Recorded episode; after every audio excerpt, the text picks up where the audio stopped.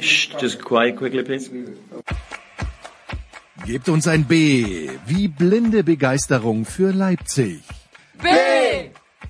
Hören wir ein I für Integrität, wie man sie sonst nur bei der FIFA und im IOC kennt. I! Und geht da auch noch ein G für Grassroots-Sportarten, die wir völlig ignorieren?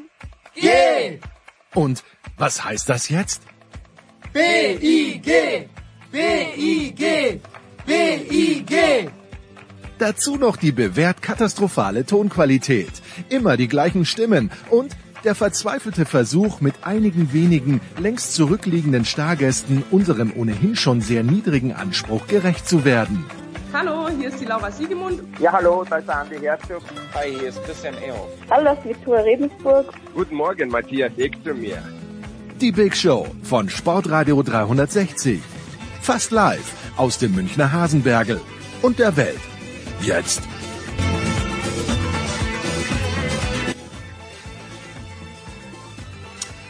Big Show 576 also.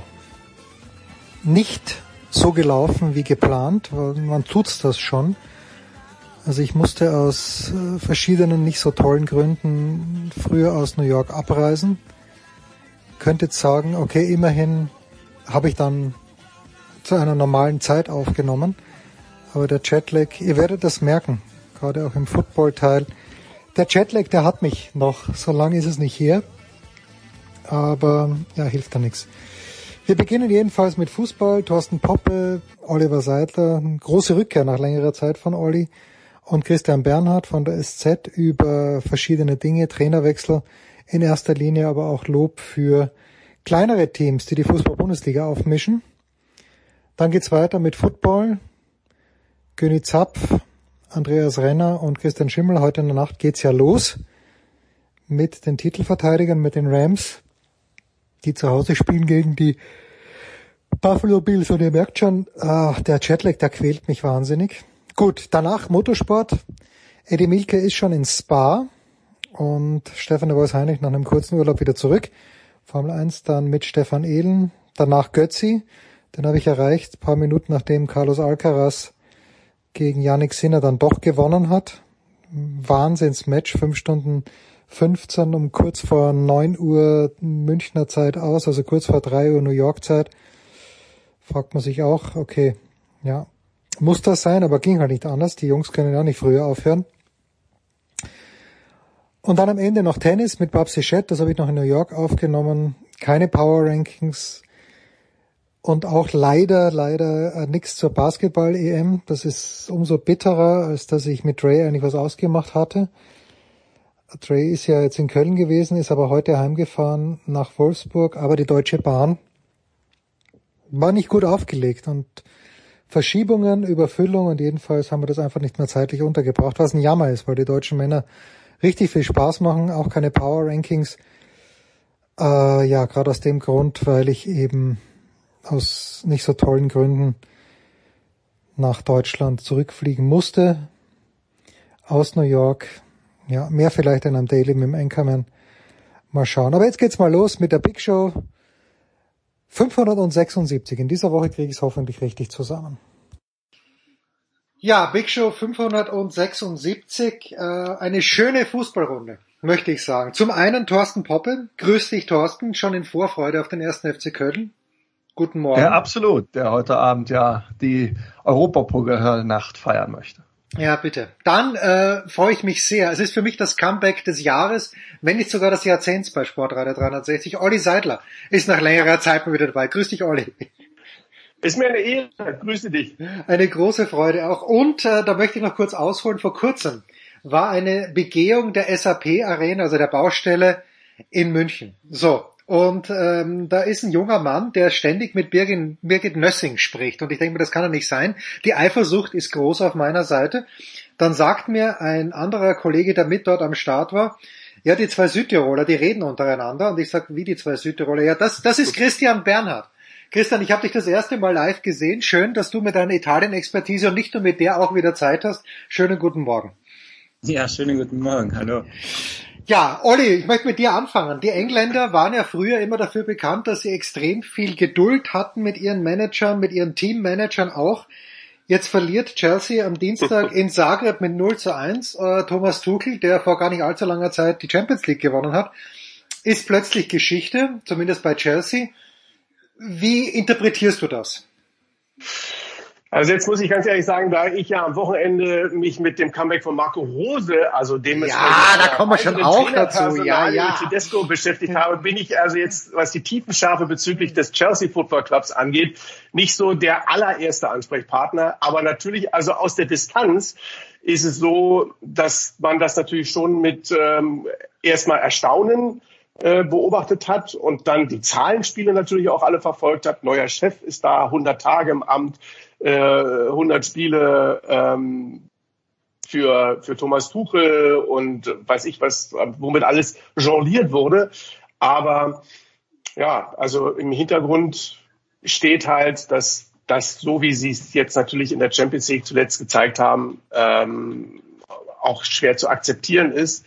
Ähm, es fehlt Ordnung, aber das im Grunde genommen eigentlich auf allen Ebenen, ähm, sowohl fußballerisch als offensichtlich auch in der Kommunikation mit der Führungsetage, dass du deinen ähm, Champions League Siegertrainer auf diese Art und Weise gehen lässt, das oder rausschmeißt, das ist natürlich schon auch im höchsten Maße bemerkenswert. Ich bitte aber die anderen Kollegen mit mehr Expertise diesbezüglich noch intensiver zu gründeln, weil da fehlt mir schlicht und ergreifend der Hintergrund.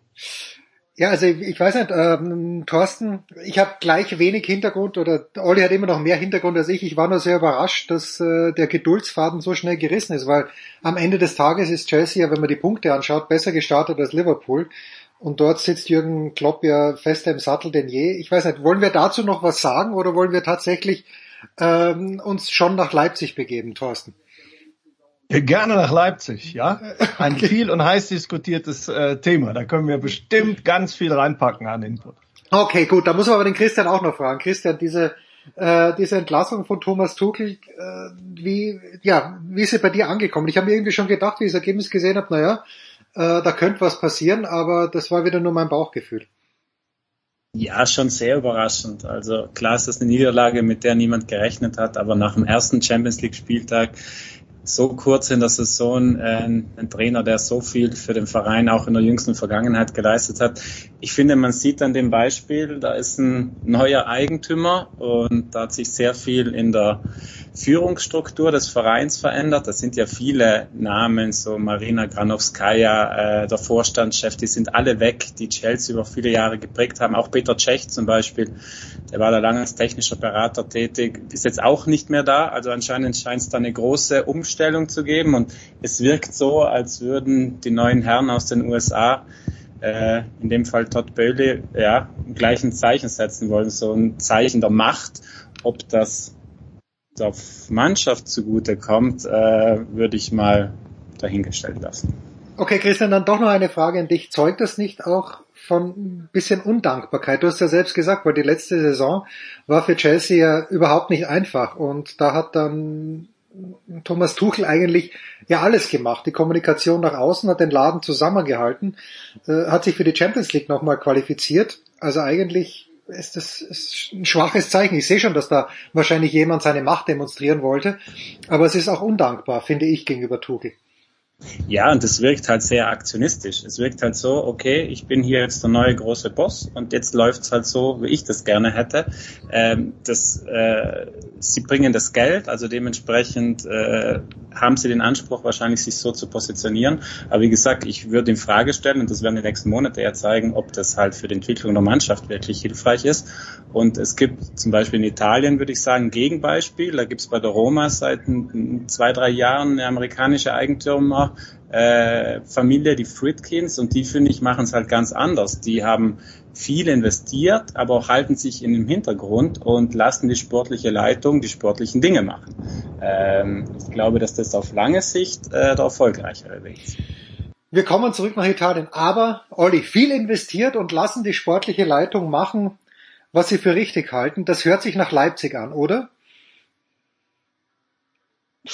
Ja, ähm, die, die sportliche Leitung wäre natürlich ganz gut gewesen, wenn sie die schon früher vielleicht geholt hätten. Da popeln sie ja auch schon seit äh, Monaten dran rum. Und im Endeffekt ist es ja so, dass Oliver Minzlaff jetzt derjenige gewesen ist, der in den vergangenen Monaten de facto die Position übernommen hat, die eigentlich Markus Kröschel ausgefüllt hat und die möglicherweise demnächst Max Eberl dann äh, gestalten wird. Und das Ergebnis ist dann schon so, dass er in der Zeit eigentlich zwei Trainer verschlissen hat.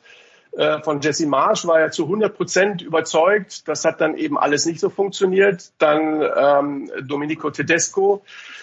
109 Tage äh, nach dem DFB-Pokalerfolg im Mai ist er dann schon wieder Geschichte, hat noch nicht mal ein Jahr absolvieren dürfen, hat auf der einen Seite äh, den, die beste Rückrundenmannschaft der vergangenen Spielzeit geformt, hat äh, den Titel geholt im DFB-Pokal, den so lange vom ähm, RB Kosmos ersehnten Titel in Deutschland eingefahren. Champions League Quali auch noch, zwar am Ende mit Mühen, aber dann doch hinbekommen. Tja, da siehst du dann dementsprechend, dass die Messlatte extrem hoch liegt offensichtlich bei RB und dass auch äh, dass ein Versagen insgesamt diese Entlassung auf wirklich vielen Ebenen bei RB Leipzig ist. Und Oliver Minzlaff hat da natürlich auch Aktien drin. Hat er, Thorsten, jetzt Domenico Tedesco, es ist ein bisschen so wie bei Schalke, nur bei Schalke haben sie, glaube ich, noch länger gewartet in der zweiten Saison. Ist, ist das der richtige Zeitpunkt, um hier den Trainer zu wechseln? Weil mein Eindruck ist schon mit diesem Kader, es heißt ja immer, das Gesamte muss, sollte mehr sein als die Summe der Einzelteile. Bei Leipzig habe ich den Eindruck, die Einzelteile sind sind gut, aber die Summe ist weniger als, also das, was rauskommt, ist weniger als die Summe der Einzelteile. Ja, ja, deshalb steht der Minzlaff auch so. Junge, Junge, nicht schlecht. Ja, ja, steht ja. der Minzlaff auch so unter Druck. Ne? Das merkt man äh, ja richtig, wie viel Feuer da von Anfang an unterm äh, Dach gewesen ist äh, bei Rasen äh, Ballsport. Und ähm, ich habe mir nochmal angeschaut im Zuge äh, der Trainerentlassung, die ja ähnlich schnell erfolgt ist wie letzte Saison, als Jesse Marsch gegangen ist. Und wenn man dann in die Pressemitteilungen guckt, dann findet man halt dieselben Stilblüten, die schon äh, damals äh, erzählt worden sind. Ne? Äh, wir müssen halt äh, die Konstellation äh, berücksichtigen. Wir wollen einen neuen Impuls äh, setzen. Ja, ähm, das ist quasi fast eins zu eins dasselbe äh, wie wir es schon letzte Saison äh, erlebt haben. Und das zeigt eben die absolut hohen Erwartungsansprüche, die Rasenballsport äh, an sich selber hat und die vielleicht auch äh, gar nicht so förderlich sind, um eben aus äh, den einzelnen Teilen etwas Größeres zu machen, wie du das gerade so schön äh, beschrieben hast. Und das fällt mir schon auf. Ähm, äh, abgesehen davon ist es natürlich äh, wirklich so, dass man schon bemerken muss oder konstatieren muss, dass die Mannschaft äh, jetzt nicht so zusammengestellt ist, ähm, dass sie vielleicht ja überhaupt einen neuen Impuls bekommen hat. Ähm, ich glaube, da ist auch vieles verklärt worden mit der Werner-Rückkehr. Da war man ja fast schon romantisch in Leipzig, was man ja sonst äh, von diesem Fußballstandort nicht sagen kann. Ähm, also von daher warten da schon große Herausforderungen. Ähm, und auch der Leimer-Transfer, der geplatzt ist zu den Bayern, das äh, haben die Münchner schon wieder clever angestellt, Unruhe geschaffen äh, bei einem ihrer mutmaßlichen Konkurrenten in der äh, Bundesliga, bis sie dann selber gemerkt haben, ach immer, wir haben ja schon letztes Jahr jemanden geholt, den Sabitzer, der kann das ja auch äh, ganz gut und der spielt sich gerade in den Vordergrund, dann brauchen wir den gar nicht. Also ähm, da warten viele Herausforderungen, nicht nur jetzt auf äh, Marco Rose, der jetzt schon bestätigt ist als äh, neuer Trainer, und der ja nun auch äh, gegen seine Ex-Mannschaften und Real Madrid ein Auftragprogramm zu absolvieren hat. Das könnte man sich einfacher wünschen. Äh, sondern eben dann auch für den neuen Sportdirektor, wer das auch immer letztendlich dann äh, werden wird. Aber die Spatzen pfeifen es ja schon von den Dächern, äh, wie ihr gerade schon festgestellt habt. Äh, Olli, Marco Rose ist also zurück, aber was kann Marco Rose mitten in der Spielzeit in dieser kurz, äh, du hast das gerade angesprochen, das Programm ist nicht übel mit Dortmund Real und mit Gladbach, aber was kann ein Coach in dieser kurzen Zeit, denkst du, überhaupt ändern an einer Mannschaft? Olli, du bist gemutet. Olli hat einen Knopf gedrückt. Jetzt, äh, ja, ja, ja. Ich, ja. Hatte, genau. ich musste jetzt erstmal wieder die App finden. ähm, weil ich, so, ähm, entmuted. Äh, da ich jetzt gerade wild gesucht habe, nochmal ganz kurz den letzten Satz. Ja, was kann er mitten in einer Spielzeit ändern? Jemand wie Marco Rose, der eine Idee hat vom Fußball, die er aber jetzt ohne Trainingslager wahrscheinlich gar nicht so umsetzen kann. Ja, es ist jetzt eben gerade im Grunde genommen auch schon angeklungen, dass das ja gar nicht so einfach ist, da jetzt den Hebel anzusetzen, weil er findet natürlich, wie gesagt, wie schon unterstrichen, eine Gemengelage vor, die ist jetzt gar nicht so einfach.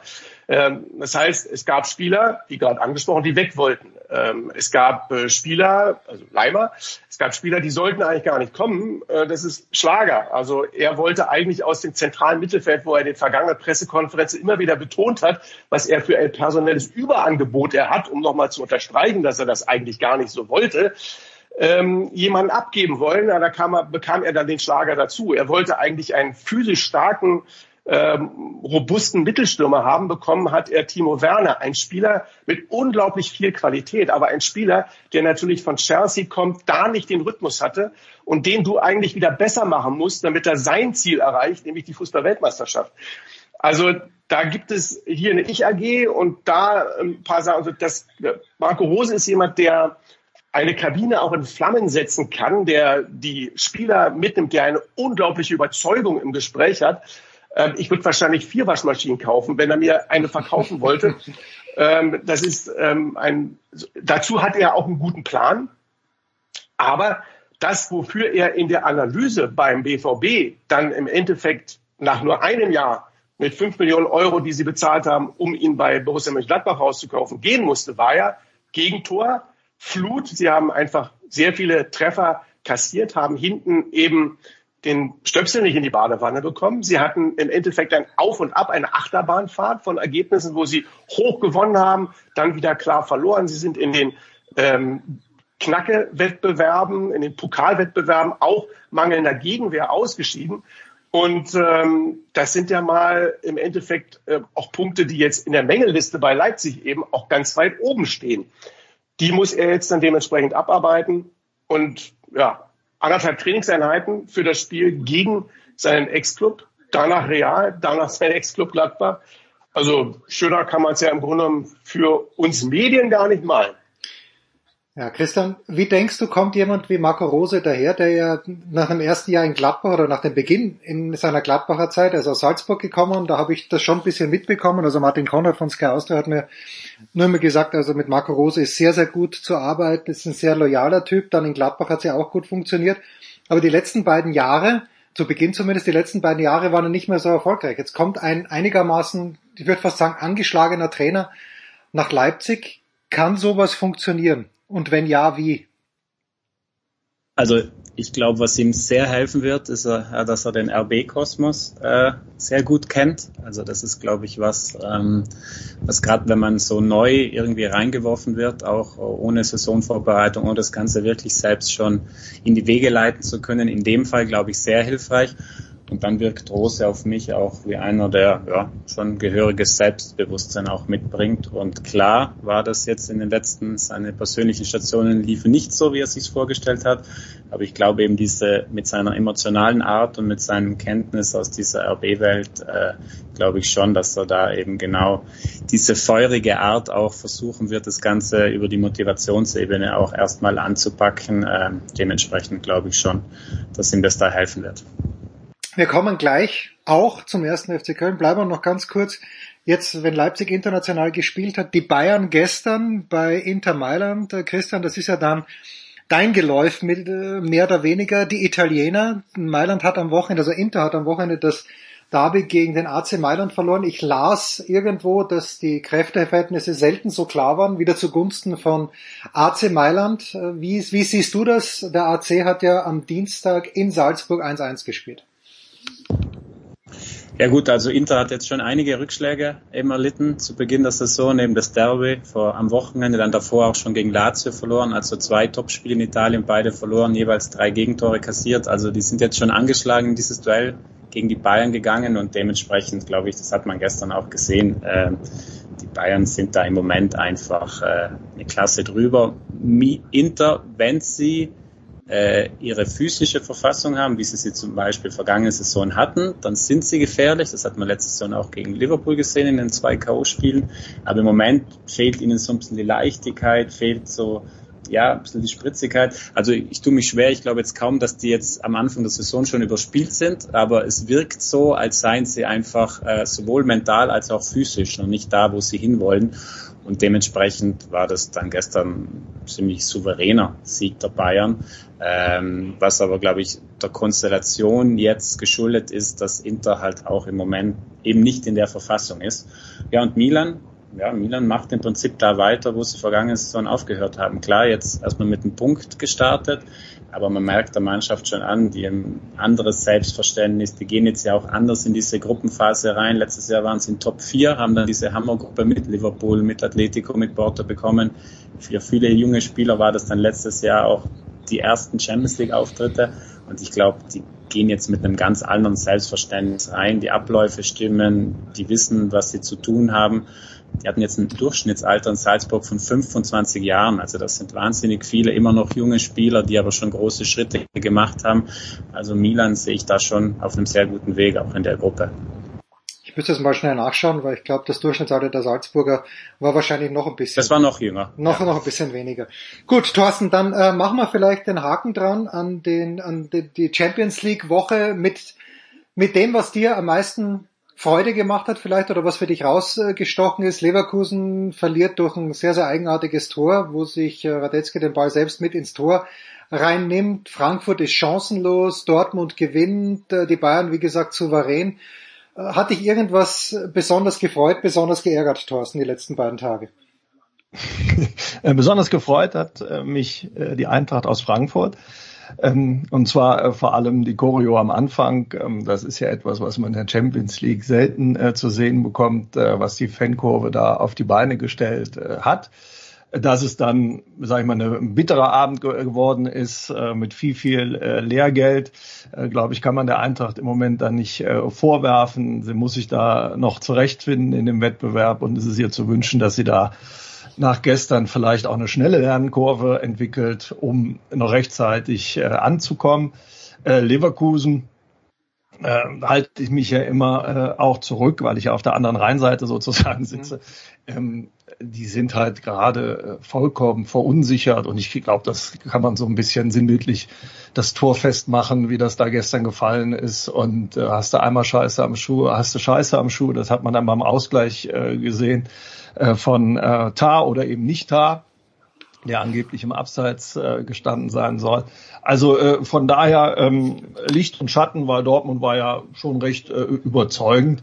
Aber man sieht eben auch in der, in der Bayern-Gruppe und sowas, dass man jetzt schon echt äh, auch selbst in der Champions League eine Zweiklassengesellschaft äh, hat von äh, denjenigen Mannschaften, die sich, äh, ich sag mal, die immer im Viertelfinale stehen äh, und denjenigen, die mitspielen äh, dürfen. Äh, das ist schon ein gewaltiger Unterschied, den man jetzt gerade auch wieder in den ersten Spielen äh, gesehen hat. Victoria Pilsen beispielsweise hat ja bei Barca überhaupt keine Schnitte gesehen. Ja, äh, Olli, kommt da von dir ungeteilte Zustimmung? Ja, da kommt von mir ungeteilte Zustimmung. Das, das sehe ich auch so. Muss vor allen Dingen nochmal unterstützen, ähm, wie sehr mir die Choreo bei Eintracht Frankfurt gefallen hat. Das ist einfach, das ist einfach herrlich. Also einmal ganz kurz noch in den etwas größeren Rückspiegel geblickt. Wie lange haben wir darauf gewartet, dass diese Emotionen auch wieder da sind, auch in der Champions League, dass wir, dass wir Zuschauer haben und hm. die Fans von Eintracht Frankfurt, die sind da einfach, das ist einfach Weltklasse. Das macht einfach so viel Freude. Schade, dass sie sich da dann nicht so belohnt haben. Ähm, Im Endeffekt ist das ein bisschen, wie man so schön sagt, Lehrgeld, aber ist ja noch äh, eine Gruppe, wo vielleicht das eine oder andere drin ist. Aber ansonsten sehe ich das auch so. Jetzt ist so ein bisschen halt das Einspielen. Allerdings in einer Halbserie, wo sie uns fünf Fußballmonate in drei hineingepresst haben, aufgrund der Weltmeisterschaft in Katar am Ende. Also das kann natürlich am Ende auch nochmal Konstellationen hervorrufen, die interessant werden können. Ich finde spannend, was, was Olli gerade gesagt hat, weil irgendwie diese Pandemie, obwohl sie noch gar nicht vorbei ist, aber ich komme ja gerade aus New York und äh, die Hütte war so voll bei den US Open, jeden Tag, also alle Sessions, die Leute scheinen so gierig zu sein, Live-Sport zu sehen. Ja, absolut. NFL ja, geht ja. heute los. Es ist schon erstaunlich keiner denkt mehr drüber nach, okay, und dann ist halt wieder jemand positiv getestet, war auch bei den deutschen Journalisten so, nicht nur hier, sondern auch in Wimbledon. Aber irgendwie ist es gar nicht so lang her. Auf der anderen Seite ist es noch da, aber irgendwie ganz weit weg. Ganz komisch. Kurze Pause, dann plaudern wir weiter mit Oliver Seidler, mit Christian Bernhard und mit Thorsten Poppe.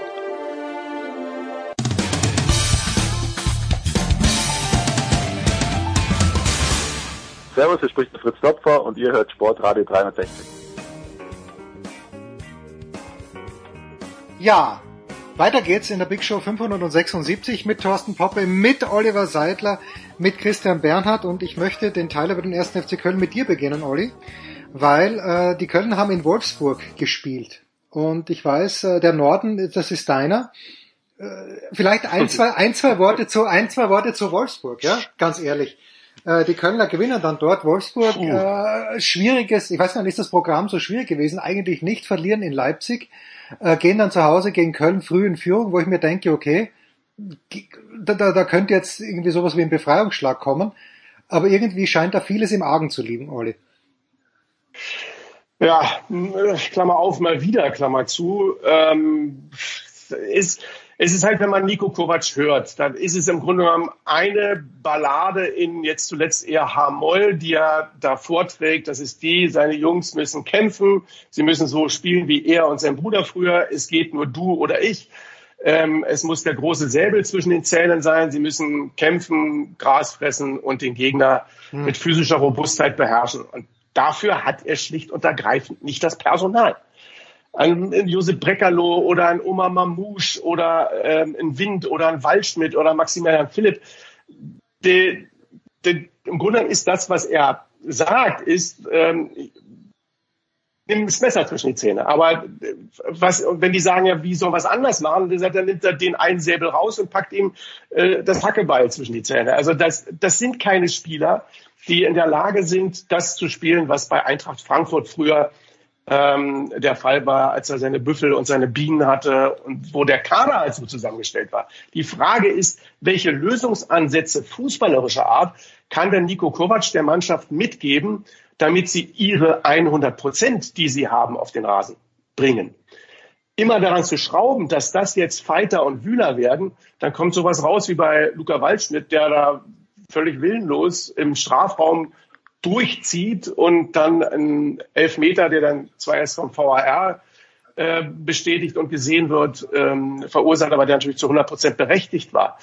Also da ist echt auch noch ein relativ großes Fragezeichen, weil das ist für mich jetzt vom Kader her nicht eine Mannschaft, wo du sagst, äh, das ist ja klar, Champions League, aber das ist ja auch keine Mannschaft und ein Kader, wo man sagt, irgendwie, na, das ist ein klarer Absteiger. Die, die müssen um über das sportliche Überleben kämpfen. Aber die Frage ist, welche fußballerischen Möglichkeiten gibt es für dieses Team?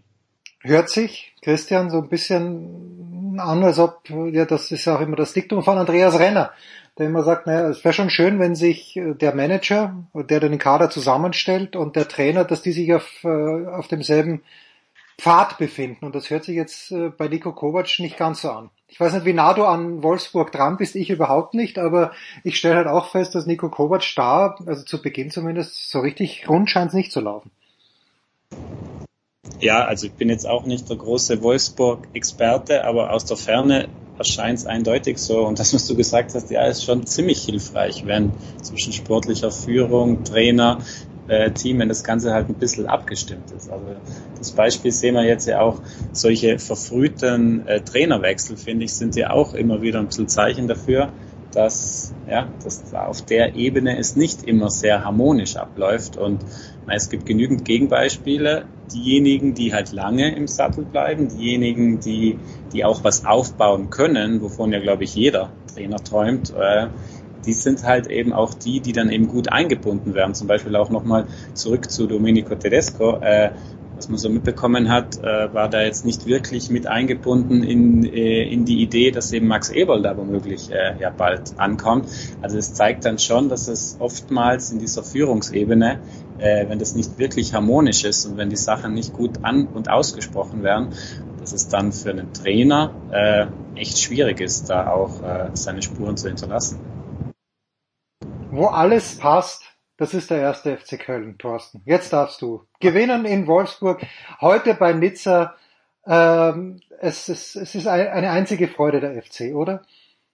Naja, es ist auf jeden Fall erstmal nicht erwartbar gewesen äh, bei dem äh, jetzt sehr überschaubaren Kader in Anführungszeichen, wo ja keiner wirklich so heraussticht und wo du dich äh, fragst, wie wollt ihr über die Saison äh, kommen, weil ja nun äh, wirklich tragende Säulen äh, nach Dortmund gewechselt sind mit Ötschan und Toni Modest, die die ja gar nicht adäquat ersetzen kannst und die Situation beim FC stellt sich ja sehr differenziert dar die sie eben auch gar nicht ersetzen äh, haben können, weil sie schlichtweg kein Geld haben. Das liegt äh, daran, dass in den letzten Jahren hier, ich sag mal, äh, viele Spiele überbezahlt wurden. Die haben Verträge bekommen, wo man sich gut bequem äh, hat machen können. Und darunter leidet der Verein ja extrem, was jetzt äh, deshalb umso mehr überrascht ist, dass sie nicht nur in Wolfsburg so eine reife Leistung, also im frühen Rückstand äh, zeigen, sondern dass sie auch in der, in der Bundesliga ja weiter ungeschlagen sind. Das kann man nun, hätte man nicht erwarten können. Ähm, auch wir haben uns äh, hier in der Big Show kurz vor Bundesliga-Start ja äh, mal äh, dazu geäußert und haben gesagt, den äh, FC sehen wir eher im unteren Tabellendrittel mit der Belastung im Europapokal.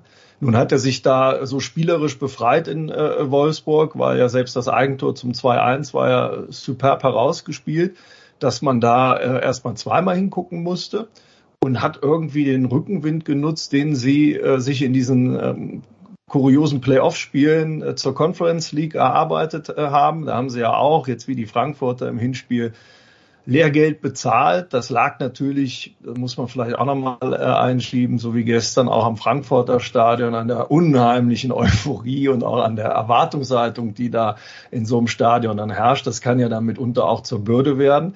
Das haben sie ein Stück weit abgeschüttelt, auch äh, durch den, das souveräne Rückspiel, was sie dann absolviert haben, wo sie dann die Gruppenphase erreicht haben.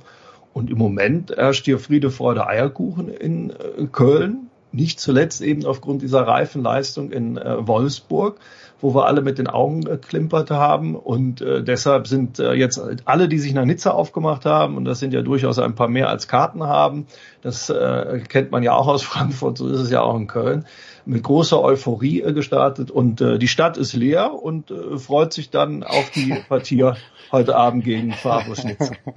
Es macht mir fast ein bisschen Angst, wenn da mehr Leute dann unterwegs sind, aber bei den Frankfurtern hat es ja dann einigermaßen gut funktioniert. Wir erinnern uns an Barcelona. Olli, was siehst du, wenn du nach Köln schaust?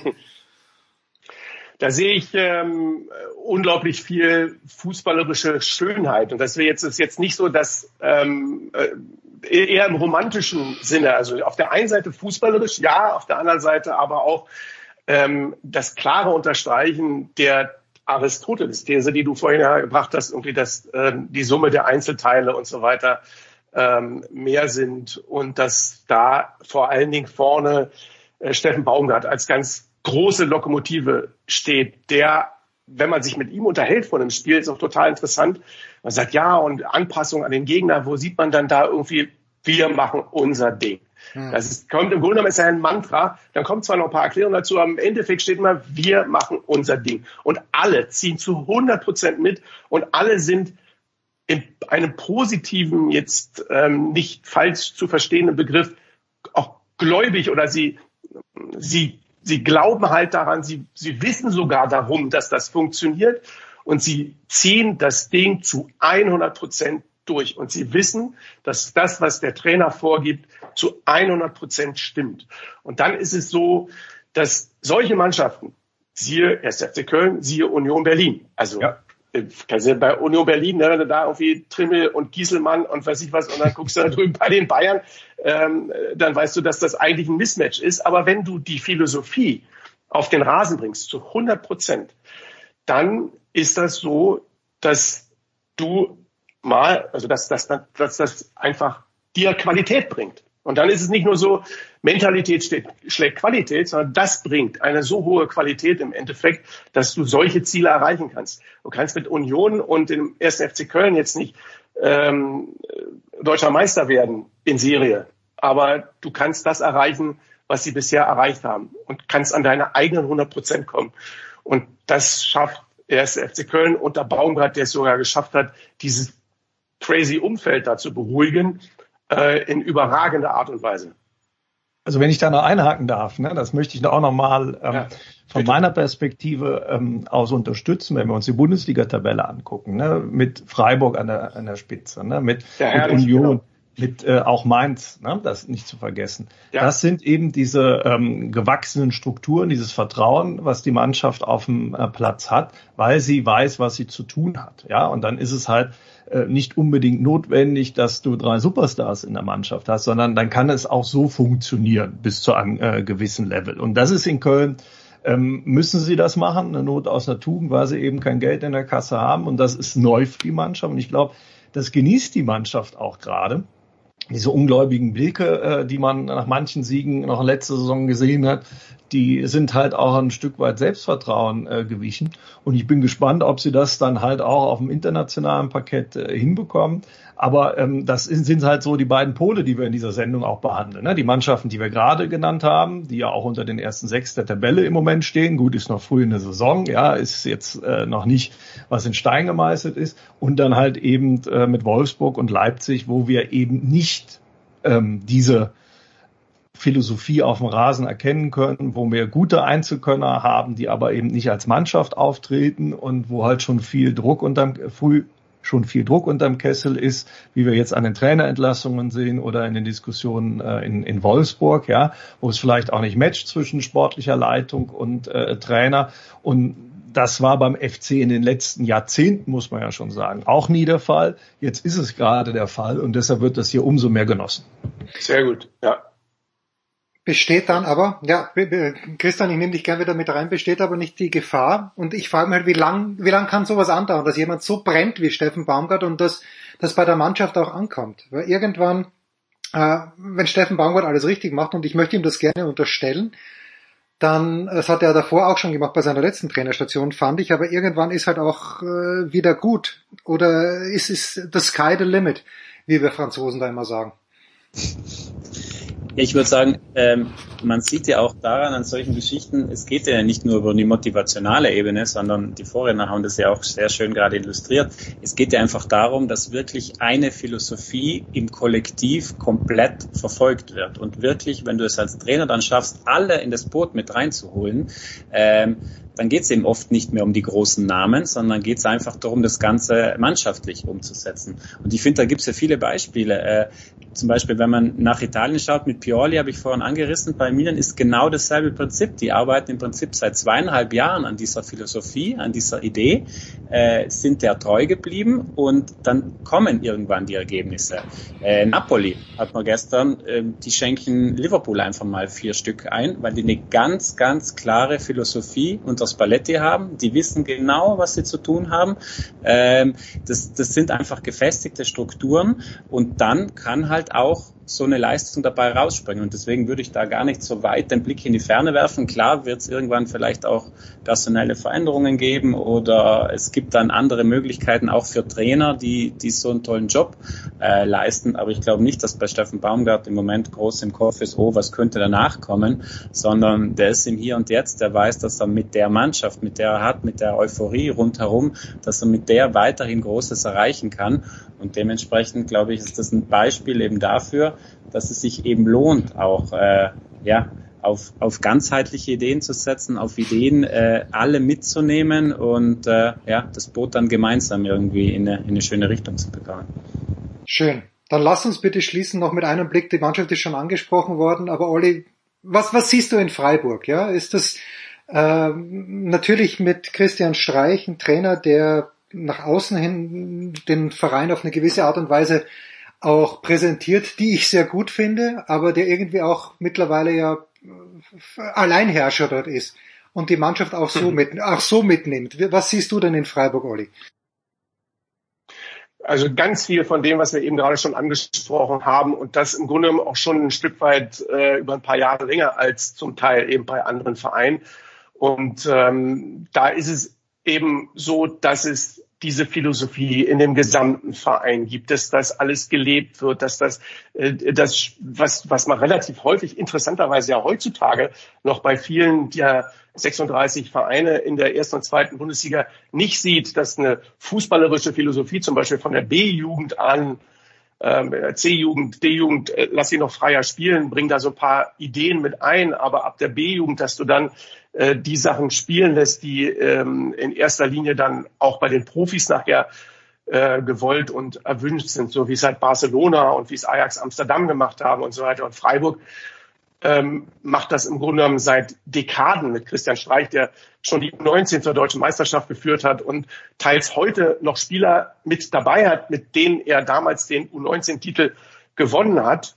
Also äh, so dass dieses, dieses Leben und dann ist Christian Streich auch keiner, der sich äh, in Emotionalität verbraucht. Der ist total emotional, aber ist ja jetzt auch keiner, der wie ein nierenkranker Puma durch seine Coachingzone rennt die ganze Zeit, sondern das sind ja, das sind ja klare fußballerische Anweisungen, die er in den Platz reinbringt.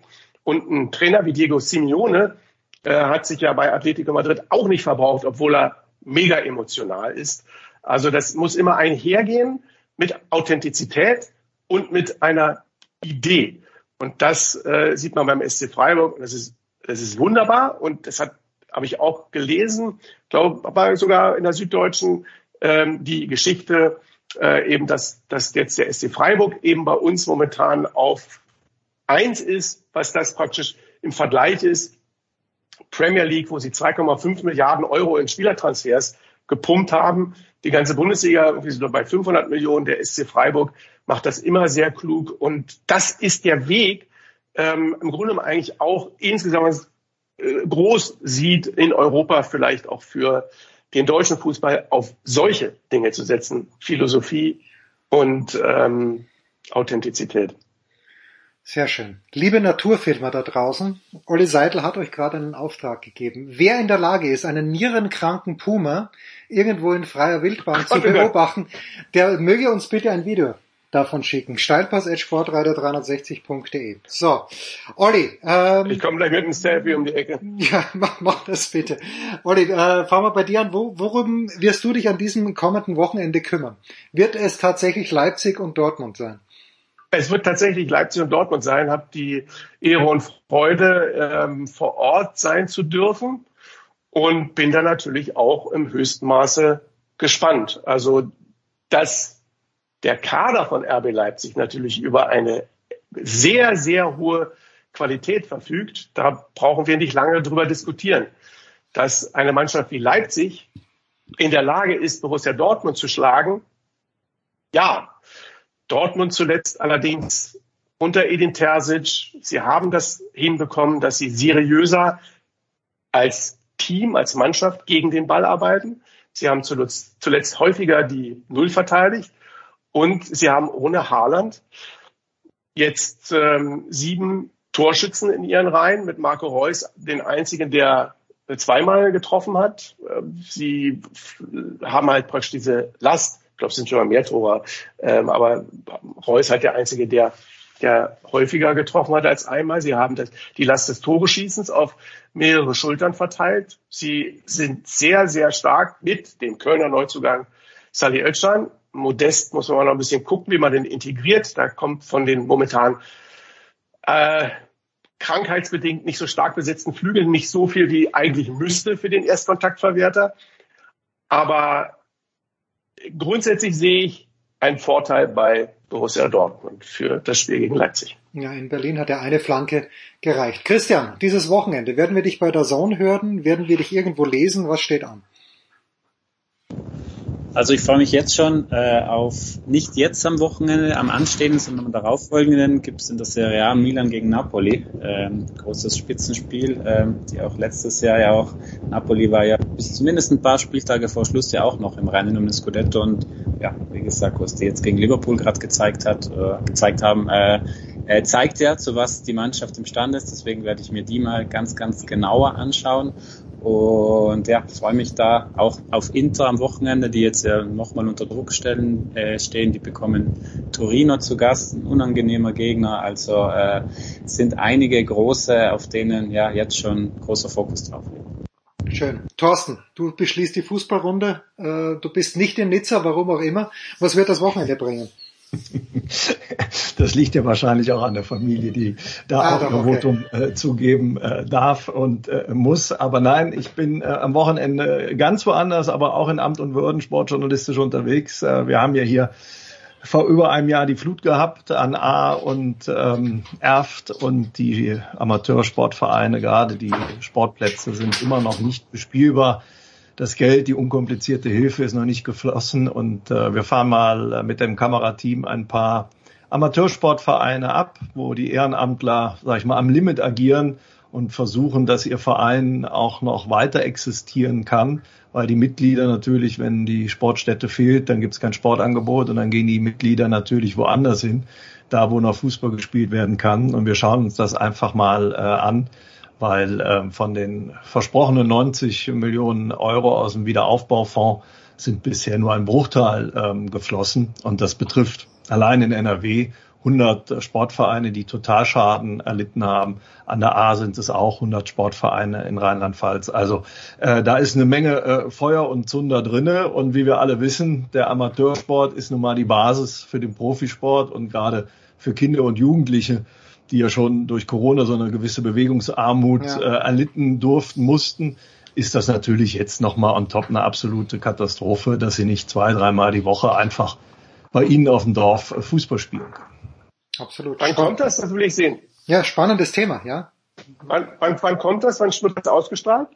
Na, ich hoffe am, äh, es geht online am 22. September, wenn das der Donnerstag ist. Und ausgestrahlt wird es am äh, 24. September.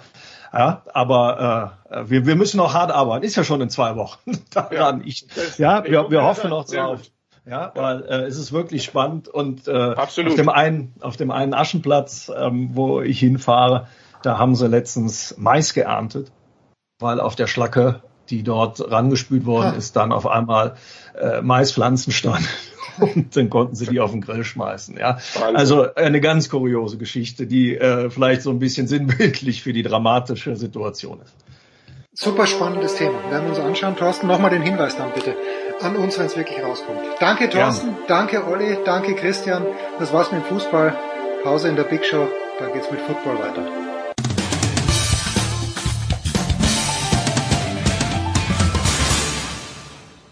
Dominik Klein, Nationalspieler vom CAW Kiel und ihr hört Sportradio 360.de. Herrschaften, weiter geht's in der Big Show 576 mit Football, mit einer illustren Runde wie immer. Günni Zapp ist am Start. Servus Günther. Servus, grüß euch. Dann Andreas Renner von der Zone ebenfalls. Servus Andreas. Hallo. Und auch bei der Zone wahrscheinlich wieder dabei in der Endzone oder ganz sicher Christian Schimmel. Servus Christian. Tatsache nicht nur wahrscheinlich, sondern sicher. Ich freue mich weiter dabei zu sein. Grüße in die Runde, Grüße an die Hörerinnen und Hörer. Ja, wir wollen es ja in der ähm, NFL-Saison wieder so machen wie die letzten Jahre auch, dass wir in der Big Show äh, zwei Spiele vorschauen und dass Nikola sich dann bei den Sofa Quarterbacks, wenn sich denn Diskutanten finden, die Woche nach und vor bespricht.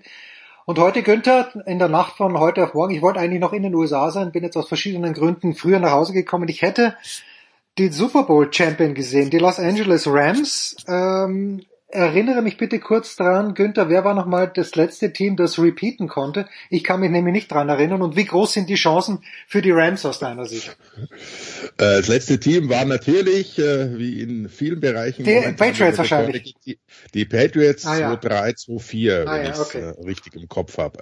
Es ist unglaublich schwer, klar, du bist A, der Gejagte, du hast B, eine lange Saison hinter, hinter dir, also spielst ja einen Monat länger als, als äh, die früher Ausgeschiedenen, darf man nicht ganz unterschätzen, äh, obwohl die Offseason trotzdem lang genug scheint. Äh, und du hast halt irgendwo äh, im Hinterkopf, das wird schon laufen. Dann durch Salary Cap äh, sind manche ein bisschen eingeschränkt, dass sie das komplette Team zusammenhalten wie viele Jahre zuvor auch, äh, haben es die Rams eigentlich ganz gut hinbekommen, haben sich äh, teilweise vielleicht sogar verstärkt. Muss man mal schauen, was Bobby Wagner da in der Defense anstellen kann. Äh, großes Fragezeichen bei den Rams, glaube ich, ist wirklich äh, Matthew Stafford. Keiner weiß, wie fit er wirklich ist. Äh, nach über 700 Pässen im vergangenen Jahr, Ellbogen verständlicherweise, äh, bisschen entzündet und das kann sich lange, lange hinziehen. Er hat Preseason nicht gespielt, er hat äh, im Training auch nur immer eine, eine gewisse Anzahl von Pässen geworfen, dann war wieder Schluss. Also das weiß man nicht so genau. Ansonsten ist es natürlich ein Team, mit dem du rechnen musst. Das äh, ist ganz klar. Sie haben auch die Erfahrung, das ist das Positive. Sie wissen, wie es geht. Und äh, von daher wird es eine interessante Geschichte, denn auf der anderen Seite haben wir das Team, das äh, für die meisten Beobachter und sicher nicht zu Unrecht als der kommende Super Bowl äh, Champion gehandelt wird. Also wird eine richtig, richtig spannende Auftaktpartie. Ja, die Rede ist von den Buffalo Bills. Braucht denn ein Mann, Andreas, wie Matthew Stafford, der seit sehr, sehr langer Zeit in der Liga ist, ja, wie viel Vorbereitung braucht er überhaupt? Oder kommt er in Woche ich drei dann du ran? mich, ob er überhaupt seinen Ellenbogen braucht. Ja, na, den, den braucht er im Grunde gar nicht mehr. Aber wenn der in Woche vier erst reinkommt, äh, der war, war schon so lange dabei, der kennt die Abläufe, wie so schön heißt das Playbook. Ist das überhaupt ein großes Problem für die Rams? Na gut, äh, also als allererstes mal, ich gehe fest davon aus, dass er ähm, heute Nacht spielen wird. Äh, zweitens, äh, es ist erst seine zweite Saison in Los Angeles, das heißt, in, insofern ist es nicht die äh, nicht eins zu eins äh, gleichzusetzen mit einem Quarterback, der, der seit äh, zehn Jahren bei der gleichen Mannschaft spielt. Klar ist er jetzt inzwischen mit den Abläufen besser betraut als letztes vertraut als letztes Jahr. Ähm, ja, aber ob äh, ob Spieler sowas leicht verkraften. Ich glaube, das ist auch äh, also so eine längere Pause und dann äh, ins kalte Wasser geworfen werden und vielleicht dann erst in äh, Woche vier reinkommen. Ich glaube, das ist äh, einfach individuell unterschiedlich. Es gibt Leute, die brauchen tatsächlich regelmäßig das Training, die anderen können auch mal eben aus der Hüfte schießen. Das könnte ich jetzt bei Matthew Stafford tatsächlich nicht sagen, wie das, äh, wie das bei ihm genau ist. Aber er, machen wir uns nichts vor, Matthew Stafford ist der Mann, der letzte Saison den großen Unterschied gemacht hat für die Rams. Ähm, die, die Statistik besagt, dass äh, die Pässe, die Matthew Stafford geworfen hat, im Schnitt 30 Prozent weitergeflogen sind als die seines Vorgängers Jared Goff. Was nichts anderes heißt, als sie haben mehr lange Pässe geworfen. Sie haben deswegen Bereiche des Feldes attackiert, die die Defense gegen Goff nicht verteidigen musste. Dadurch eröffnen sich wieder Räume in den kürzeren Zonen, weil die äh, Safeties zum Beispiel tiefer stehen müssen. Ja, und wenn das fehlen sollte, das wäre schon ein schwerer Schlag. Also Matthew Stafford hat aus meiner Sicht mit seinen Qualitäten wirklich einen riesen Anteil an diesem Super Bowl Sieg gehabt. Wenn das mal nicht der Schmieder hört als Detroit äh, Lions Lions Fan. So, Jetzt äh, hat Günther, Christian Günther hat schon gesagt, äh, sie spielen gegen ein Team, das alle unisono als Favoriten sehen. Wir haben es letzte Woche schon in dieser Runde auch mit Günther und mit Andreas ein bisschen angesprochen. Ich frage mich halt, äh, sind die Bills deshalb so hoch angesehen, weil ihre Division so schwach ist? Oder hat das, hat das noch viele, viele andere Gründe darüber hinaus? Wie wird das heute in der Nacht laufen? Wie wird die Saison laufen? Christian, die Glaskugel sagt was. Die Glaskugel ist ausgerichtet äh, und sie sagt, dass die Bills von, vom Kader her einer der, der, der stärksten Teams sind. Es gibt eigentlich ein, ein Team mit den wenigsten Fragezeichen, muss man tatsächlich sagen, die es, äh, die es gibt. Eines ist für mich tatsächlich der neue Offensive Coordinator Ken Dorsey. Ähm, denn man hat da ja tatsächlich ja den einen der besten OCs zu den Giants tatsächlich verloren. Da darf man sehr gespannt, wie das dann unter unter Brian Dayball in, äh, nicht unweit von, von Buffalo dann läuft. Ähm, sie haben, wie gesagt, einen der stärksten Kader. Und du hast recht, die Division ist nicht überragend gut.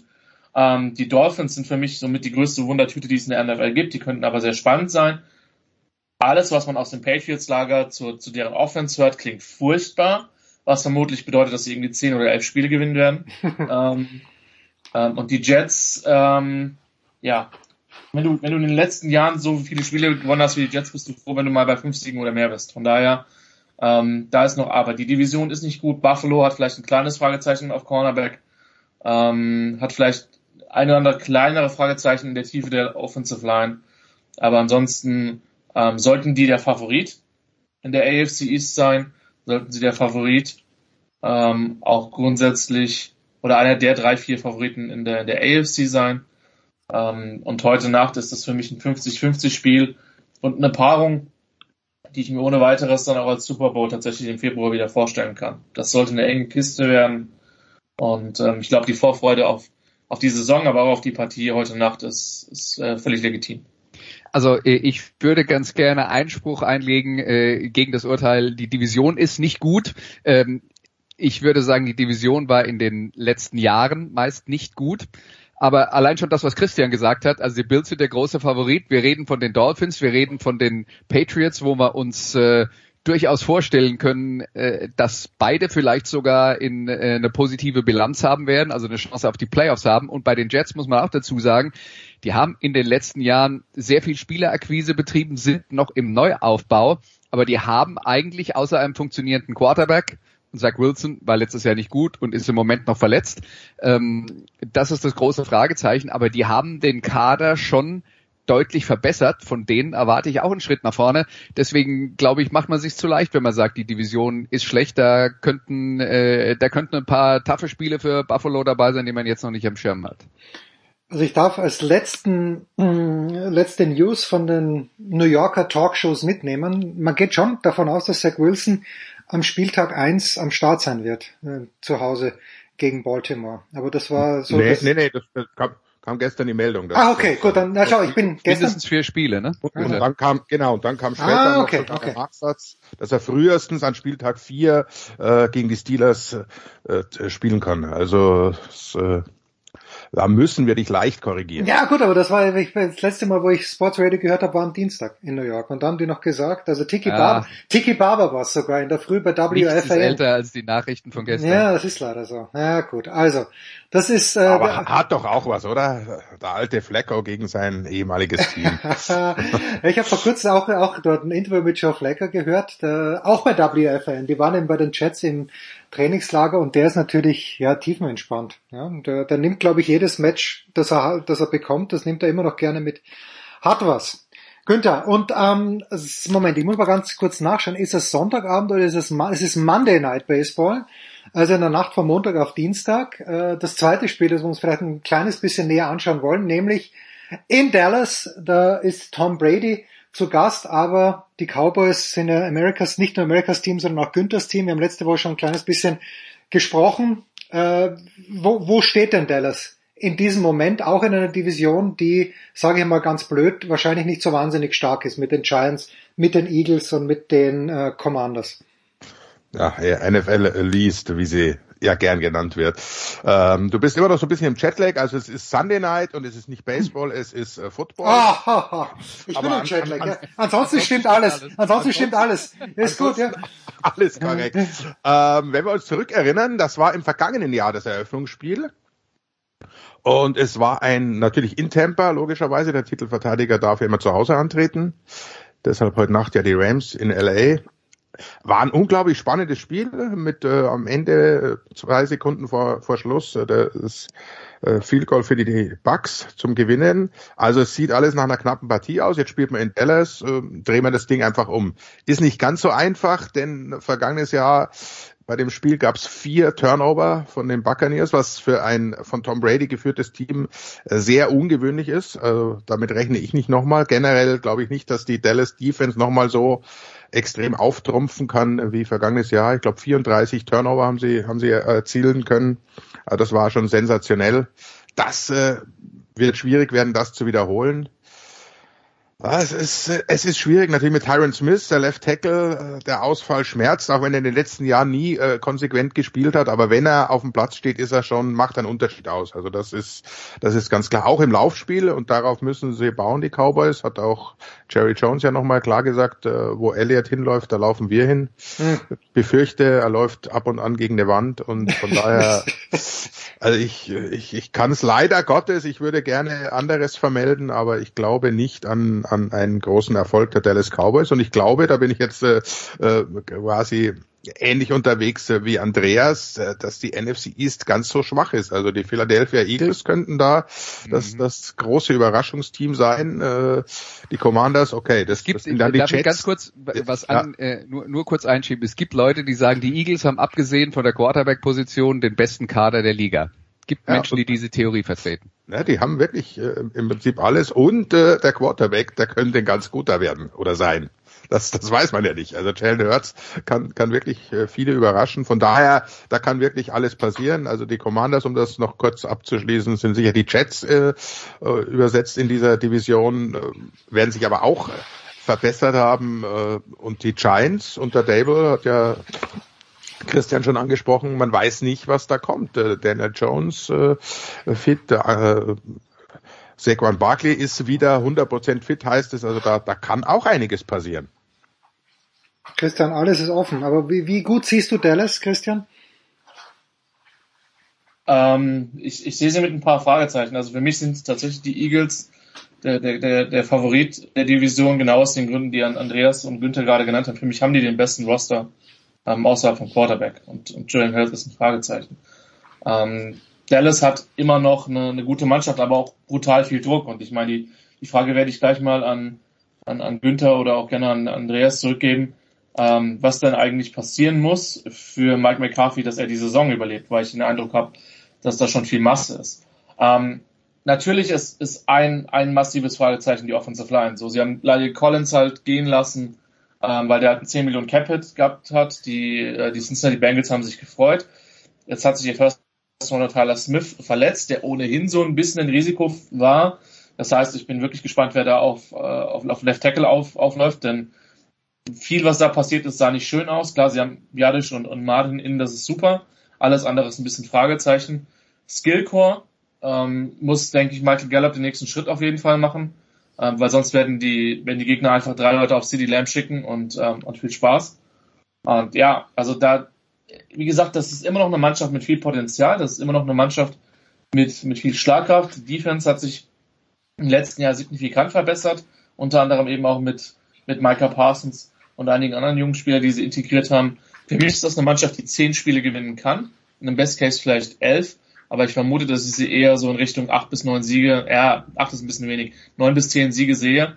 Das kann dann für einen Playoff-Spot reichen, aber sie sind nicht in der Position, wo ich sie vor der letzten Saison hatte, wo sie für mich eine der absoluten Top-Teams der, der NFC waren.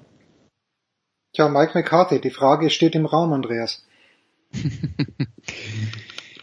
ja, ähm, lass mich mal so sagen, in Dallas regiert Jerry Jones, der macht Dinge anders als andere Menschen. Deswegen bin ich mir nicht äh, sicher, ob ich das wirklich abschätzen kann, ob da die Standard-NFL-Logik greift, wo man dann sagen würde, Mike McCarthy ist, äh, wie die Amerikaner sagen, auf äh, dem Hot Seat, auf dem heißen Stuhl. Äh, vielleicht sieht Jerry Jones das ja ganz anders. Er sieht ja auch, äh, er sieht ja auch, äh, dass äh, Ezekiel Elliott immer noch der Mann ist, der die Dallas Cowboys quasi im Alleingang zum Erfolg führen kann. Das glaubt auch kein anderer Mensch auf der Welt.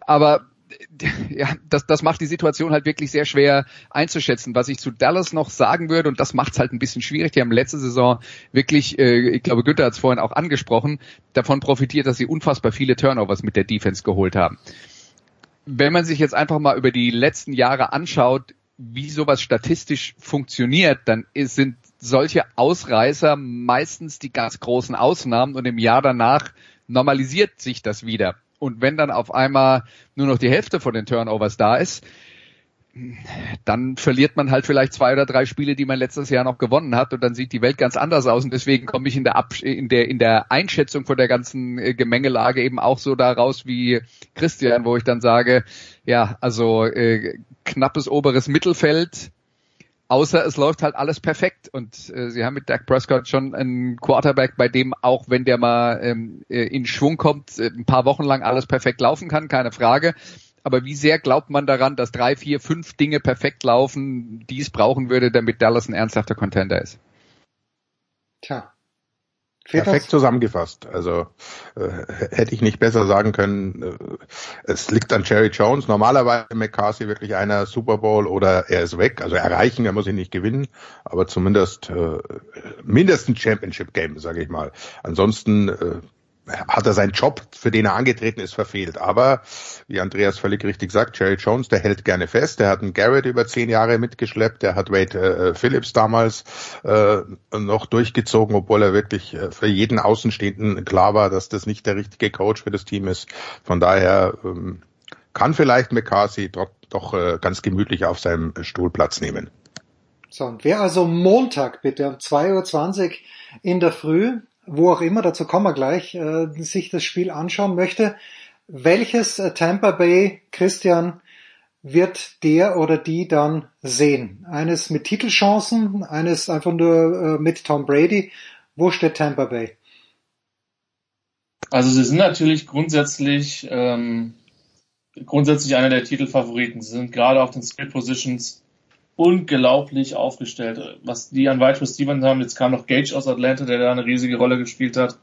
Ähm, wie viel Julio Jones noch im Tank hat, weiß ich nicht, aber ähm, auch auf Running Back. Ähm, aber ein berühmter Philosoph hat mal gesagt, du sollst keine komplett unerfahrene Offensive Line hinter einen, äh, vor einen 45-jährigen NFL-Quarterback stellen. Irgendwie so vor 5000 Jahren hat das ja, mal jemand in die Welt gepostet. Ähm, und das ist gerade meine, meine große Sorge. Ähm, weil wir haben Ali Pet, der, der, der nicht mehr spielt. Sie haben einen weiteren Spieler verloren. Klar, sie haben mit Jack Mason sich einen extrem guten Spieler ertradet von, von den New England Patriots. Aber es gibt mindestens zwei Fragezeichen in der, in der Interior Offensive Line. Und wir wissen das in den letzten Jahren, dass Teams immer mehr, das hat nicht nur mit dem Namen Aaron Donald zu, zu tun, sondern ähm, da, da gab es auch vorher schon einen anderen Kandidaten, dass Teams immer mehr darauf aus sind, über ihn Druck zu bringen. Und das hasst Brady wie die Pest. Ähm, und deswegen hatte, hatte man in, in New England immer auch eine starke Interior Offensive Line, ähm, um ihn davor ein bisschen zu, zu schützen, weil er außen weniger Sorgen hatte. Das wird für mich das, das Fragezeichen. So, wenn die, wenn die Line ihn beschützen kann, dann werden die auf jeden Fall scoren. Punkt und dann wird es in eine ähnliche Richtung gehen. Die Defense ist tatsächlich gar nicht mal so, so stark verändert wie in den letzten, wie in den letzten Jahren. Da ist wirklich wenig passiert, aber also in dem Sinne muss man sagen, no news, good news, weil die hatten einige Playmaker auf Logan Hall, den Second Round, da bin ich sehr, sehr gespannt. Der könnte früh eine interessante Rolle für die übernehmen. Also für mich, ich lese permanent, dass die Saints der Favorit in der, in der NFC South sind. Ähm, für mich geht die nur über die, die Buccaneers. Und ich glaube auch, dass die eine Chance, definitiv eine ordentliche Chance haben, den Super Bowl zu erreichen? Fragezeichen für mich, wie gesagt, O-Line. Schön. Wir schauen uns an, wir freuen uns, äh, wo auch immer. Ich weiß gar nicht, wo es alles zu sehen gibt, aber dazu kommen wir gleich. Günther, wo werden wir dich hören an diesem Wochenende? Vielleicht sogar bei diesem Spiel, mindestens. Äh, ne, nee, das wurde mir äh, entzogen. Ich will nicht sagen vorenthalten, aber vielleicht wollte man mich schonen, meine Nerven, wie auch immer. äh, ich habe Sonntag mit den äh, werten Kollegen und noch einigen anderen, äh, freue ich mich sehr drauf und auch, dass es die nächsten Jahre weitergeht. Äh, in der Endzone das Vergnügen, Pittsburgh gegen Cincinnati zu kommentieren. Oh ja, entschuldige, ein Wort zu Mitch Trubisky. Ich, ich, ich, mir tut's jetzt schon weh. Ich glaube, ich werde am ersten Spieltag schon ausscheiden. Es, es gibt mir irgendwie Hoffnung mit Pittsburgh.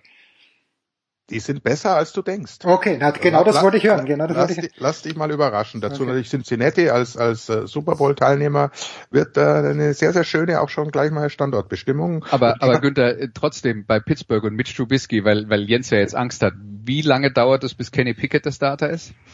Ähm, das hängt von der Trubisky ab. Wir wissen alle, der hat in Chicago ein Jahr gehabt, da haben wir gedacht, oh wow, der kann es ja doch und, und, und dann ist es gleich wieder vorbei oder hat immer ein paar Spiele. Ich sag mal drei Spiele. Aber okay. wir sind uns einig, dass, dass, dass Trubisky in Normalform ein Upgrade ist über das, was Rodlesberger die letzten zwei Jahre Ja, auf jeden Fall. Und sie werden wieder versuchen, über den Lauf zu kommen. Fragezeichen ist da die Offense Line. Äh, die ist verbessert. Wie verbessert? Das werden wir eben am Sonntag sehr, sehr schnell herausfinden. Und ja, um es abzuschließen, ich habe da Monday Night dann auch natürlich unglaublich interessant. Seattle, äh, Denver, oh ja. äh, Middleton gegen sein Ex-Team wird auch eine richtig schöne, auch emotionale Partie, wie so viele an diesem ersten Wochenende.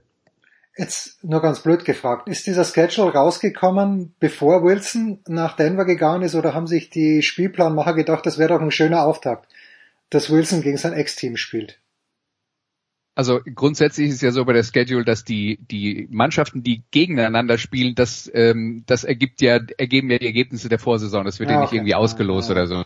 Aber dass man es an den ersten Spieltag legt, das war dann schon eine bewusste Entscheidung. Okay, das das okay, das, das wäre so meine Frage. Christian, äh, du bist in der Endzone. Welches Spiel hat man dir zu, äh, überantwortet? Genau, also ich bin in der Endzone mit äh, mit Washington, den Commanders, der ersten Partie der Geschichte gegen Jacksonville Jaguars, was ja so ein bisschen das Aufeinandertreffen von Doug Peterson mit seinem ehemaligen Quarterback ist, mit Carson Wentz. Äh, und dann fahre ich dieses Wochenende eine Doppelschicht in München. Oh ja. Ähm, ich bin zusammen mit Andreas beim Great Old Team of the South, das ja. gespielt hat.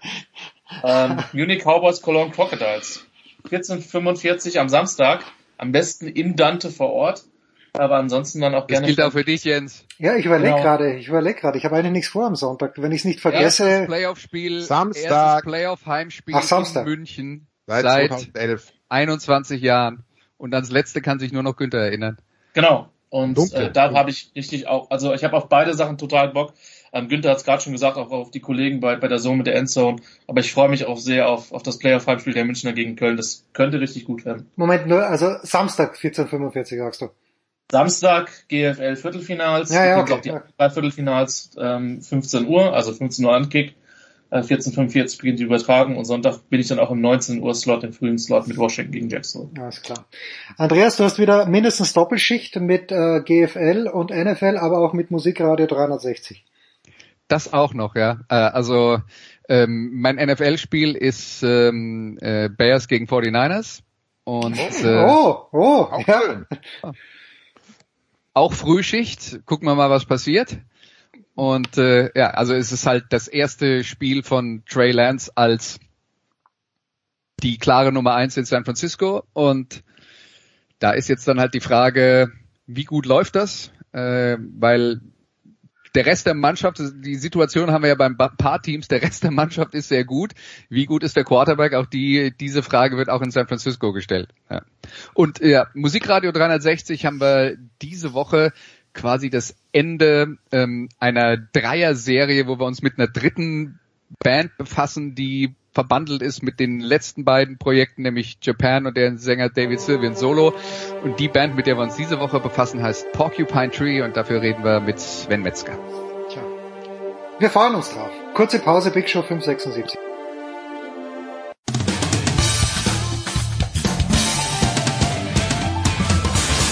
Guten Morgen, Matthias Eck zu mir. Ihr hört Sportradio 360.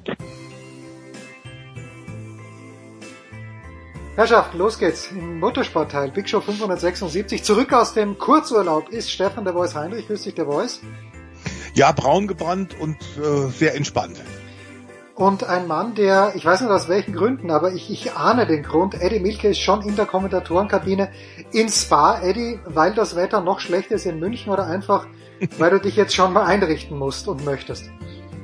Also ehrlich gesagt äh, wollte ich den Stau im Ruhrgebiet umfahren und bin ah, okay. deshalb etwas früher losgefahren, weil es hätte nichts gebracht, wenn ich heute Mittag oder heute Nachmittag losgefahren wäre, dann hätte ich dann noch länger gestanden. Und zweitens äh, bin ich immer gerne ganz früh äh, am Ort, sitze in meiner Kommentatorenkabine, weil ich habe gerade meinen Technikkollegen eine Portion belgische Pommes mit Mayo gebracht. Das gehört dazu. Äh, so, was ist der Unterschied für mich? Was ist der Unterschied zwischen belgischen Pommes und Pommes, die man meinetwegen hier in München bekommt? Ich habe keine Ahnung, ich, ich war noch glaube, nicht da. Ich, ich glaube, es ist in erster Linie die Technik, mit der die Belgier die zubereiten. Also es fängt beim Öl an. Das ist okay. ein anderes definitiv als das, was in deutschen Fritteusen so verwendet wird. Ähm, das wird auch, glaube ich, in Belgien häufiger gereinigt und das hat hier eine ganz andere Tradition. Und ich meine, das sind ja nur ein paar Kilometer hinter der Grenze, aber belgische Pommes schmecken einfach anders als deutsche Pommes. Gut. Allein deshalb sollte man nach Spa fahren, aber natürlich nicht nur deshalb The Voice. Äh, wenn wir über die DTM sprechen und am Wochenende geht's ja dort weiter mit Eddie am ähm, Kommentatoren Mikrofon, aber Timo Glock äh, wird äh, was ist, was ist die Sachlage mit Timo Glock jetzt? Ist das das Aus insgesamt? Kommt er nächstes Jahr wieder? Wo stehen wir mit Timo Glock, der Voice? Also wir sollten kurz sagen, dass sich tatsächlich jetzt äh, er das auch in die, selbst in die Hand genommen hat und seinen bevorstehenden Abschied äh, am vergangenen Mittwoch, also gestern von BMW nach zehn Jahren gemeinsamer Erfolge und gemeinsamer Auftritte verkündet hat. Ähm, BMW hat dann nachgezogen. Ich glaube, das war auch so abgesprochen, hatte ich den Eindruck. Es war aber äh, keine so ganz große Überraschung für die Leute, die sich ein bisschen auskennen, denn äh, auch äh, Eddie weiß natürlich, dass man ihn ja schon im letzten Jahr nach Ende der Class One aus der DTM nach neun Jahren verabschiedet hat von Seiten BMW. Es war bei Walkenhorst und bei Schubert für 2022 kein Platz mehr in einem der neuen BMW M4 für ihn. Und deswegen hat man gesagt, okay, du fährst jetzt noch für die ehemalige DTM-Ikone Roberto Ravaglia, für dessen Team Ceccato Racing die italienische GT-Meisterschaft zusammen mit Partner Jens Klingmann, auch ein langjähriger BMW-Werksfahrer. Aber das war klar, das ist natürlich äh, ein, ein Rückschritt. Ähm, es ist ganz guter Sport dort drüben, aber es ist natürlich bei weitem nicht auf dem Niveau wie der DTM. Und man muss insofern auch zugeben, äh, irgendwann kommt vielleicht die Zeit, dass es nicht mehr geht. Wir kriegen bei Audi gerade mit, die stellen sich komplett neu auf. Ähm, bei Porsche gibt es eine Menge, Menge Verschiebungen, auch wegen dem bevorstehenden Eintritt natürlich von Porsche in die Formel 1. Und ganz offenbar räumt man bei äh, äh BMW jetzt auch ein bisschen auf. Sie haben auch eine ganze Menge anderer sehr guter Werksfahrer. Und klar ist auch, er ist nicht mehr so ganz der Jüngste äh, der Timo. Bei Langstreckenrennen, da hätte ich eigentlich gedacht, hätte man noch Platz für ihn, denn BMW wird ja auch die äh, Le Mans Daytona Prototypen-Szene bereichern. Aber da haben sie ihn nicht mal testen lassen. Also insofern war das jetzt, glaube ich, ein Ende, was, was äh, abzusehen war. Aber da bin ich ganz sicher und ich bin gespannt, was Eddie sagt. Ich finde, das ist so ein toller, geradliniger, ehrlicher Typ, auch wenn das letzte DTM-Jahr äh, 2021 bei Rover nicht optimal gelaufen ist, man viel Pech hatte. Aber er wird trotzdem als Persönlichkeit, als Charakter ganz sicherlich fehlen. Ja, natürlich fehlt er der DTM, also ein Timo Glock. Ich sage nur das Duell gegen Gary Paffett in Hockenheim unvergessen, äh, werde ich nie vergessen, das kommentieren zu dürfen. Und so wie ich Timo Glock kenne, und ich habe es auch schon aus seinem persönlichen Umfeld gehört, ist das nicht das Ende seiner Rennfahrerkarriere. So tritt ein Timo Glock nicht ab. Und zum Thema Alter muss ich dazu sagen, ja, Timo ist nicht mehr der Allerjüngste, das stimmt. Aber manchmal sind ja so die älteren Weine die äh, noch etwas besseren.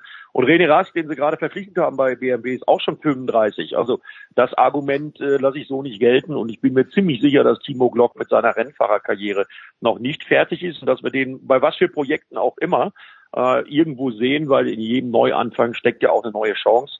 Und äh, ja, das war ein Abstellgleis in Italien mit Jens Klingmann, mit den wenigen Rennen. Das ist nichts für einen Vollblut-Racer wie Timo Glock. Und von daher bin ich der äh, festen Überzeugung, dass wir von Timo Glock noch ein bisschen was sehen und hören werden, in welcher Rennserie auch immer. Eddie, Shelton van der Linde, Eddie führt die DTM-Wertung an vor Mirko Bortolotti und vor Lukas Auer. Wie groß ist deine Hoffnung? Äh, es sind jetzt, wenn ich es richtig kurz überschlagen habe, 21 Punkte. Das ist noch nicht die Welt. Wie spannend wird es an diesem Wochenende schon werden? Also genau, das ist überhaupt noch nicht die Welt. 21 Punkte. Wir haben ja auch bei Sheldon van der Linde gesehen, äh, wie schnell das gehen kann. Dann hat er einmal so ein Wochenende wie in der Lausitz und gewinnt beide Rennen und zack ist er vorne mit dabei. Vorher war er eher nirgendwo.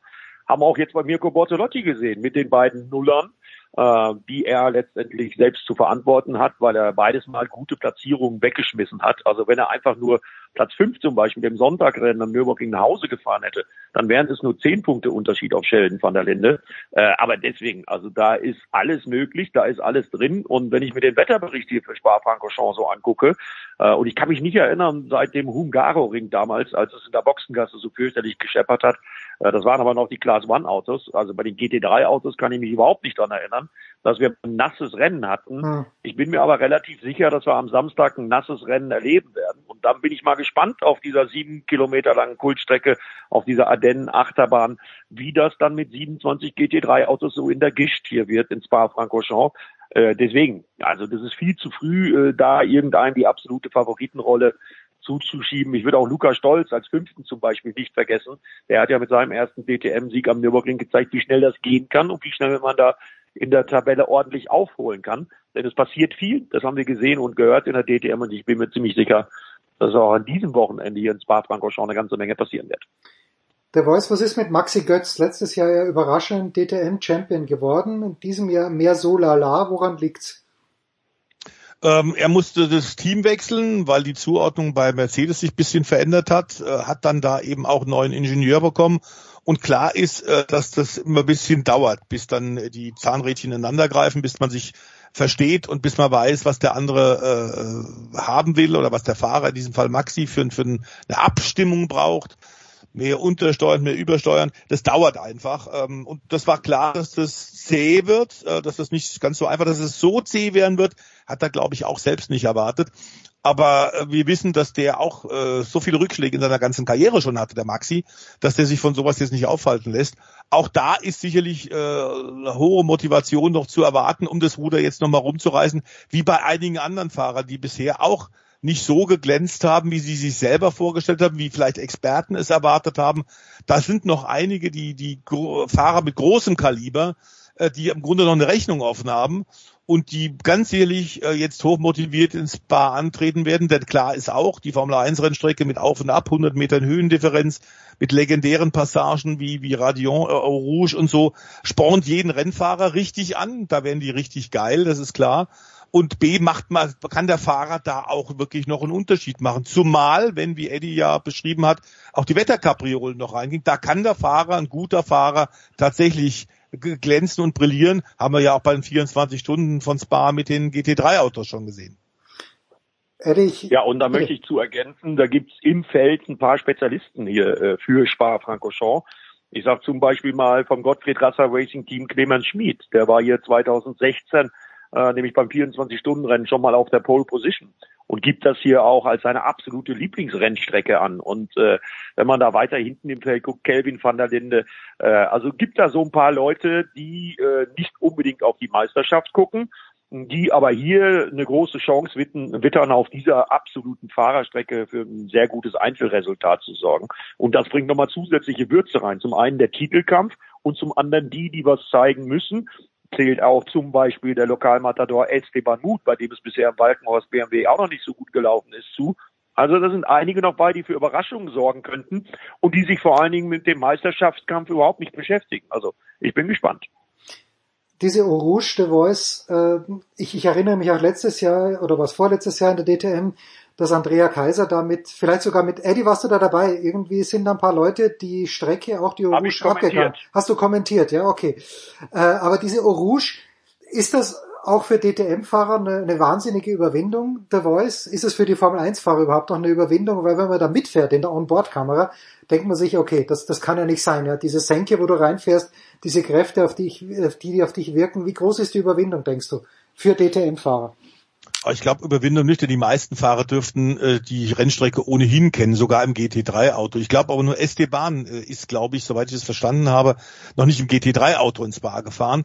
Aber klar ist, äh, das ist eine Rennstrecke, die da auch tausendmal im Simulator schon gefahren bist. Mhm. Eau Rouge ist inzwischen, auch weil sie die ja tatsächlich für das Formel-1-Rennen in diesem Jahr ein bisschen verändert haben, ähm, ist nach wie vor aber eine Strecke, wo auch Profirennfahrern das Herz richtig, richtig in, in die Hose äh, springen kann, wo du immer denkst, lupfe ich jetzt noch ein bisschen oder fahre ich tatsächlich voll? Also nach wie vor diese Strecke, aber auch äh, Le Combe oben hinten dann im Wald äh, auch Radion, das sind alles Passagen. Äh, jeder Rennfahrer, äh, egal auf äh, welchem Kontinent, kennt diese legendären Passagen und äh, es sind immer wieder neue Herausforderungen. Äh, die Streckenbedingungen verändern sich, der Skriptniveau verändert sich. Wenn es trocken ist, halbfeucht, nass, äh, äh, Strömen regnet. Es ist immer wieder eine neue Herausforderung. Und auch wenn du die Eau Rouge in einem, in einem GT3-Auto schon hundertmal gefahren bist, ist es jedes Mal ein neuer Kick, den es dir gibt und eine neue äh, Frage, fahre ich jetzt voll, traue ich mich das oder nicht, geht es mit dem Auto oder nicht. Also es ist nach wie vor eine der, ich würde sogar sagen, gehört zu den drei oder vier legendärsten Kurvenpassagen überhaupt auf der ganzen Welt. Ja, und ich würde mal sagen, wenn der Wetterbericht stimmt, dann wird Blanchiment im Nassen äh, auch hm. eine ganz besondere Herausforderung für die GT3-Fahrzeuge, wenn die dann da im Pulk sind in den ersten Runden 27 Autos, wenn dann noch die Gisch dazu kommt. Also da bin ich wirklich mal gespannt, was wir hier am Wochenende erleben werden. Ich prognostiziere aber Spektakel pur. Wir freuen uns drauf in Belgien mit Pommes, äh, besonders zubereitet, wie Eddie uns gerade gesagt hat. Am vergangenen Wochenende, aber letzte Woche haben Eddie und ich schon kurz drüber gesprochen, der Voice, gab es wieder einen MotoGP-Auftritt äh, und zwar diesmal in Misano. Pecco Banaya hat schon wieder gewonnen. Ist er jetzt endgültig der Favorit auf den Weltmeistertitel? Quadraro ist nur Fünfter geworden. Wie siehst du da im Moment die Gemengelage der Voice? Also ich war im Übrigen da, habe mir das dann angetan. Nein, äh, nein. Ich, muss, ich musste einfach äh, ganz klar äh, Dovizioso, Andrea Dovizioso quasi äh, mit persönlich anwesend sein und verabschieden, denn er ist für mich einer der, der bodenständigsten, ehrlichsten, äh, analytischsten äh, Top-Rennfahrer, Motorradrennfahrer aller Zeiten. Ich liebe ihn einfach. Und es war sein Abschied und man muss sagen, die Italiener haben es fantastisch wieder gemacht, ähm, wie sie ihn dann tatsächlich, obwohl er nicht in die Top 10 gefahren ist, wie sie ihn dann verabschiedet haben. Ich habe dann auch geguckt, eine Weile noch Sky Italien, die die Live-Übertragung machen. Es war grandios, die hatten tolle, tolle äh, extra Einspieler vorbereitet. Ähm, alle der großen Stars haben dann noch vor dem Rennen was aufgenommen, um ihm äh, Farewell und alles Gute zu wünschen, an, an zehn besondere gemeinsame Momente zu erinnern. Äh, die haben das wirklich fantastisch gezeigt. Äh, und die Italiener haben große Leidenschaft, die Tifosi. Man hat es auch auf der, auf der Rennstrecke gehört, als er rausgefahren ist am, am Samstag schon haben sie gejubelt, wo du denkst, das muss jetzt im Grunde ein Ferrari rausgefahren mhm. sein. Dabei ist fährt er dieses Jahr hinterher und deswegen hat er ja gesagt, er hört jetzt jetzt schon mit Misano auf. Es war eine absolut richtige Entscheidung, obwohl er nochmal einen guten zwölften Platz rausgefahren hat. Aber man merkte dann doch schon, er ist einfach müde hinterher zu fahren. Er hat da keinen großen Bock mehr. Und die Yamaha und er, die werden keine Freunde mehr. Dazu muss man sagen, Banyal, ja, vierter Sieg in Folge, großer Respekt, fabelhafte Leistung überhaupt gar kein Thema. Der hat jetzt wirklich ein, ein Momentum, äh, das wird schwer zu stoppen sein. Wenn man bedenkt, am Sachsenring, da lag er noch 91 Punkte zurück. Und jetzt nach seinen vier Siegen hintereinander sind es nur noch 30. Hm. Ähm, ich glaube aber auch, dass äh, Fabio Quattararo, und da bin ich gespannt, wie Eddie das sieht, unter den aktuellen Möglichkeiten seiner te technischen Möglichkeiten seiner Yamaha immer wieder das Optimale macht. Und der war am Limit. Du hast es permanent in jeder Runde gesehen. Es war am Ende nur, in Anführungszeichen, Platz fünf aber wie üblich äh, mit Abstand bester Yamaha-Fahrer. Und er war völlig abgekämpft nach dem Rennen. Mehr geht da aktuell nicht. Jetzt kommen aber auch wieder Rennstrecken, die, glaube ich, der Yamaha ein bisschen entgegenkommen. Und was ich so ein bisschen mitbekommen habe, da war ich zwar nicht mehr da, weil Sonntag bin ich zurückgefahren äh, zur Familie, aber am äh, Dienstag, Mittwoch wurde ja getestet in Misano und da der Marc Marquez ist da auch wieder gefahren. Und da hat man offenbar bei Yamaha ein paar Teile hergebracht, die wirklich was bewirkt haben, denn äh, beim kombinierten Test, bei den kombinierten Zeiten war Quattararo der schnellste auf der Yamaha. Der hat noch nicht aufgesteckt und äh, obwohl er jetzt viermal in Folge geschlagen wurde von der Ducati Yamaha und vor allem vor einem besten aufgelegten Pecco, glaube ich immer noch, dass Fabio eine sehr realistische Chance hat, erneut Weltmeister zu werden. Den musst du erstmal schlagen. Ja, definitiv, da gebe ich dir völlig recht, aber äh, bemerkenswert für mich auch Enea Bastianini, der nächstes Jahr der Teamkollege von Pecco Bagnaia im offiziellen Ducati-Werksteam sein wird. Der hat in der letzten Runde noch alles versucht und dann war es eine Millimeterentscheidung zwischen Pecco Bagnaia auf eins und Enea Bastianini auf zwei. Also das fand ich auch noch sehr bemerkenswert. Aber Fabio Quattararo ja klar, der hat immer noch 30 Punkte Vorsprung. Und ich glaube auch, dass emotional er jetzt wirklich sehr, sehr froh in die Zukunft blicken wird, weil man hat den 2023er Prototypen bei Yamaha gebracht mit einem vor allen Dingen neuen Motor. Und mal abgesehen von der Bestzeit, die er bei den Tests gefahren ist, äh, viel bemerkenswerter äh, das ist das erste Mal seit Ewigkeiten, dass eine Yamaha bei den Topspeed-Messungen oben stand, nämlich Fabio Quattararo mit dem neuen Motor fürs Jahr 2023 also endlich haben sie mal bei Yamaha ihre Hausaufgaben gemacht. Endlich haben sie mal Leistung gesucht und offensichtlich auch gefunden. Und das wird ihn doppelt beflügen. Und ich glaube, ich bleibe dabei, ich habe es neulich schon mal gesagt, ich glaube, es wird auf ein Showdown in Valencia hinauslaufen zwischen den beiden äh, wenn sich nicht nochmal ein Dritter einmischt. Aber die beiden sind natürlich in äh, besten Ausgangslage und das wird ein Zweikampf bis zum Ende. Da bin ich mir relativ sicher. Ich glaube nicht, dass es sich vor Valencia entscheidet. Wir werden zumindest fernmündlich dabei sein. Eddie, nochmal für alle Leute so wie mich, die entweder Jetlag haben oder vergesslich sind, wann ist Spa, wann ist die DTM in Spa wo zu sehen? Also auf Pro7 natürlich wie immer beide Sendungen, jeweils Samstag und Sonntag um jeweils 13 Uhr. Ja, und die ganzen Trainingssitzungen, also die freien Trainings morgen schon, vorher live auf ran.de, genauso wie die Qualifyings am Samstag und am Sonntagmorgen. Einfach mal ran.de anklicken, da wird man durchgeführt. Da kriegt man, wenn man die ein oder andere Frage hat zum Reglement, zu den Fahrern, zu den Autos, kriegt man alles weitere auch noch erklärt. Also wir senden äh, jede stattfindende DTM-Session hier aus Spa-Francorchamps live. Excellent, genau das machen wir. Eddie, vielen, vielen Dank. Der Voice bleibt für die Formel 1 noch da. Wir machen eine kurze Pause.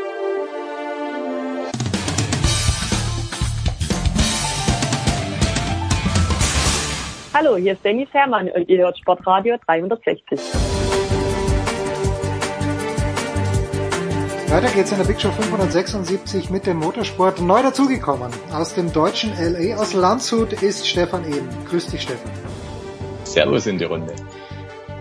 Zuerst eine Frage noch an The Voice schnell, äh, weil ich äh, da vorher nicht dran gedacht habe. Aber wenn du jetzt sagst, du fährst nach Misano The Voice, wirst du da, fährst du da akkreditiert hin oder bist du als, als Fan dort gewesen? Nee, nee, ich habe mich schon akkreditiert, damit du tatsächlich natürlich auch ins Pressezentrum kommst ja, und okay. und ist ja klar und auch in den Boxenbereich, weil ich wollte auf jeden Fall mit mit äh, äh, ein paar der Fahrern, wenn es die Möglichkeit sich ergibt, dann auch geredet haben, was wirklich geklappt hat, sogar auch mit Marc Marquez. Der war ja am Rennwochenende selbst schon da, weil klar ist, dass er dann am Dienstag, Mittwoch testen wird für Honda. Hat das auch gemacht. Aber noch ist nicht klar, ob in Aragon wird fahren können. Das noch als Nachtrag äh, zur, zur äh, Motorrad-Weltmeisterschaft. Also er ist viele Runden gefahren, aber eben immer nur in, in, kleinen Häppchen, maximal sieben Runden am Stück und dann hat er immer wieder Schmerzen hinterher gehabt. Mhm. Das ist natürlich dann in einem Rennwochenende, wenn du Qualifying fahren musst am Stück, wenn du tatsächlich dann auch ein Race-Setup ausprobieren musst, ähnlicher wie auch in der Formel 1, da musst du dann zumindest mal einen Long Run fahren und die Belastung dann im Rennen scheint momentan nach dem jetzigen Stand für den äh, vierfach operierten Arm noch ein bisschen zu viel zu sein. Okay. So, ich, ich schaue ja selten bei Facebook rein, Stefan Ehlen, aber Christian Nimmervoll hat irgendwann vor ein paar Tagen mal einen Post geteilt oder hat einen Post äh, erstellt, wo ich fast geweint hätte, weil ich, ich meine, dass Christian den Trainer nahe war. Und zwar über die gescheiterte Ehe zwischen Porsche und zwischen Red Bull. Habe ich es richtig verstanden und gelesen, dass sich Porsche mit 500 Millionen Euro einkaufen wollte und dass Red Bull gesagt hat, uh, thanks but no thanks. Ja, ja, das ist schon richtig so. Und warum? Also, warum haben sie das gemacht? Das, ja, das versteht also Christian ganz, nicht.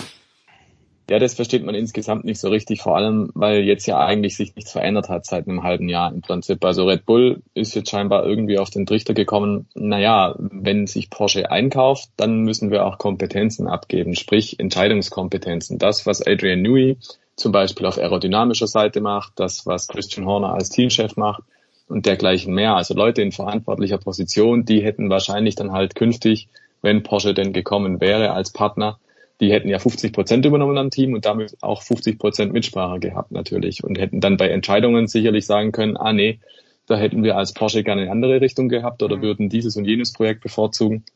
Und aus irgendwelchen Gründen sagt Red Bull jetzt gerade, ähm, nee, das wollen wir so nicht. Und das ist ein interessanter Sinneswandel, weil der war anfangs ja so nicht ersichtlich von Anfang an. Das haben ja auch die sogenannten Marokko-Leaks gezeigt. War ja geplant, dass Red Bull und Porsche 50-50 dann in diesem Team beteiligt sind. Und aus irgendeinem Grund muss jetzt was eingetreten sein, warum Red Bull auf einmal sagt, ähm, nee, das ist uns nicht mehr so recht. Und da gibt's jetzt viele Spekulationen. Es ist, glaube ich, nicht so richtig belastbar, was jetzt da gerade im Hintergrund alles passiert.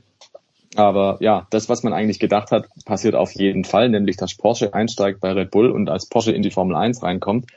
Das passiert erstmal nicht, aber dass die zweite Variante, kurioserweise, also Audi, der zweite Konzern von Volkswagen, der einsteigt, seine Bekanntgabe früher gemacht hat, wobei da allerdings das Team noch nicht offiziell kommuniziert wurde. Also eigentlich ganz kurios, dass das jetzt dann so durcheinander ging, weil eigentlich hat man gedacht, die Sache mit Porsche, die ist sowas von klar. Ist das Tischtuch komplett zerschnitten, der Voice? Zwischen Red Bull und Porsche? Soweit ich das verstehe, noch nicht. Aber klar ist, dass natürlich Porsche sich jetzt auch ein bisschen äh, vor den Kopf gestoßen fühlt. Denn es war bereits eine Absichtserklärung unterschrieben über den Einstieg, 50 äh, Prozent Einstieg von Porsche bei Red Bull. Und zwar nicht nur bei Red Bull Powertrains, also dieser neu aufgebauten Motorenfabrik, sondern bei Red Bull äh, Formel 1 insgesamt.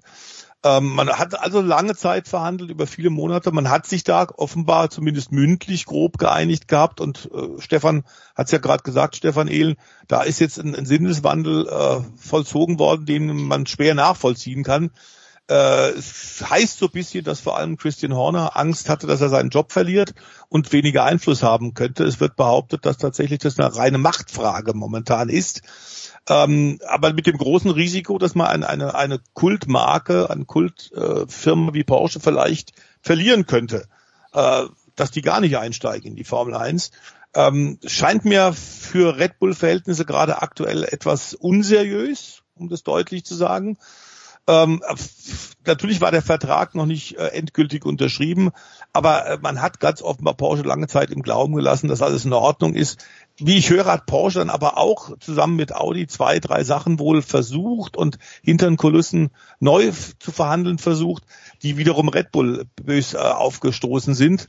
Ähm, also momentan ist, sind die Verhandlungen wohl offenbar äh, laut Dr. Helmut Marko auf Eis gelegt.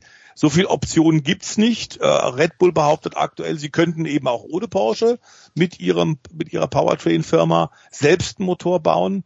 Ähm, was theoretisch möglich ist, ich glaube aber, du brauchst trotzdem das Know-how eines Automobilherstellers auf Dauer. Sie haben sich in der Tat sehr gute Formel 1 Leute geholt von äh, Mercedes, von anderen Firmen. Aber trotzdem glaube ich, ohne Hersteller im Rücken wirst du auch als äh, sehr gutes, hochprofessionelles Team wie Red Bull mit deiner, deinen 300 Mitarbeitern in der Motorenabteilung dann Probleme bekommen.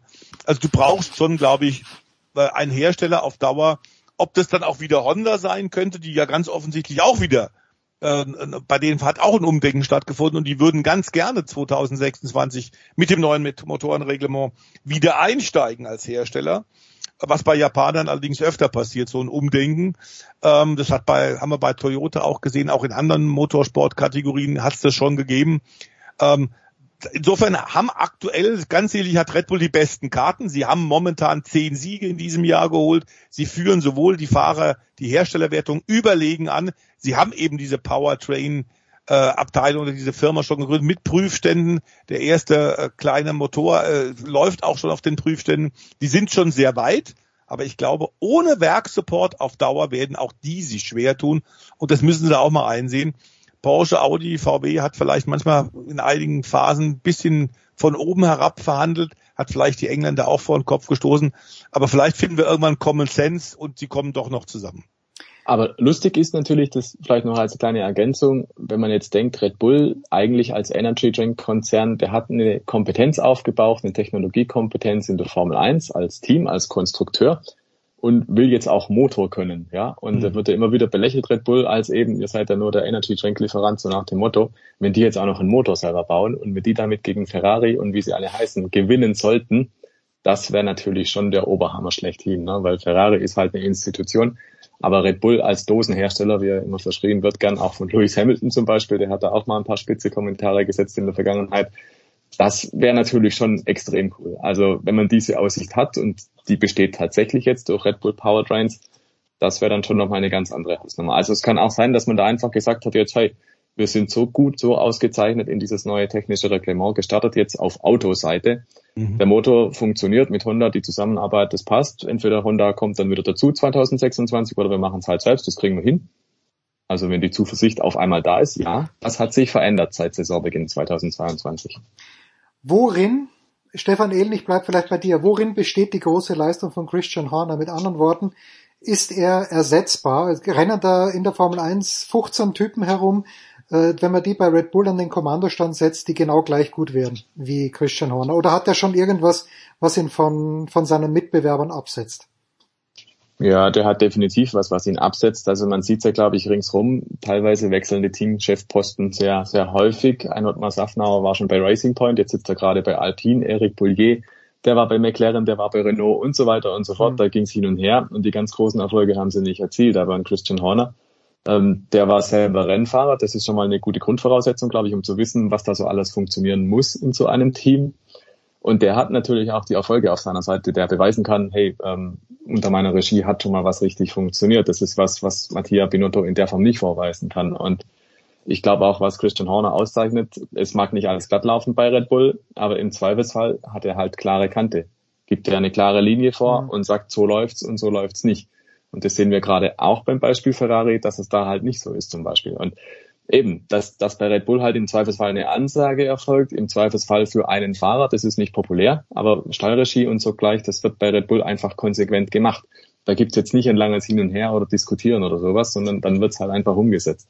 Und ich glaube insofern, dass der, der Christian Horner einen sehr, sehr großen Anteil hat an dem Erfolg, weil er es versteht, äh, gewisse Aufgaben einfach sinnvoll zu konzentrieren. Und ja, kann ja, mir gut, vorstellen. Er ist seit 2005 dabei bei Red Bull. Ähm, das sind jetzt 17 Jahre. Das spricht schon mal für sich. Also nicht jeder Teamchef bleibt so lange im Sattel.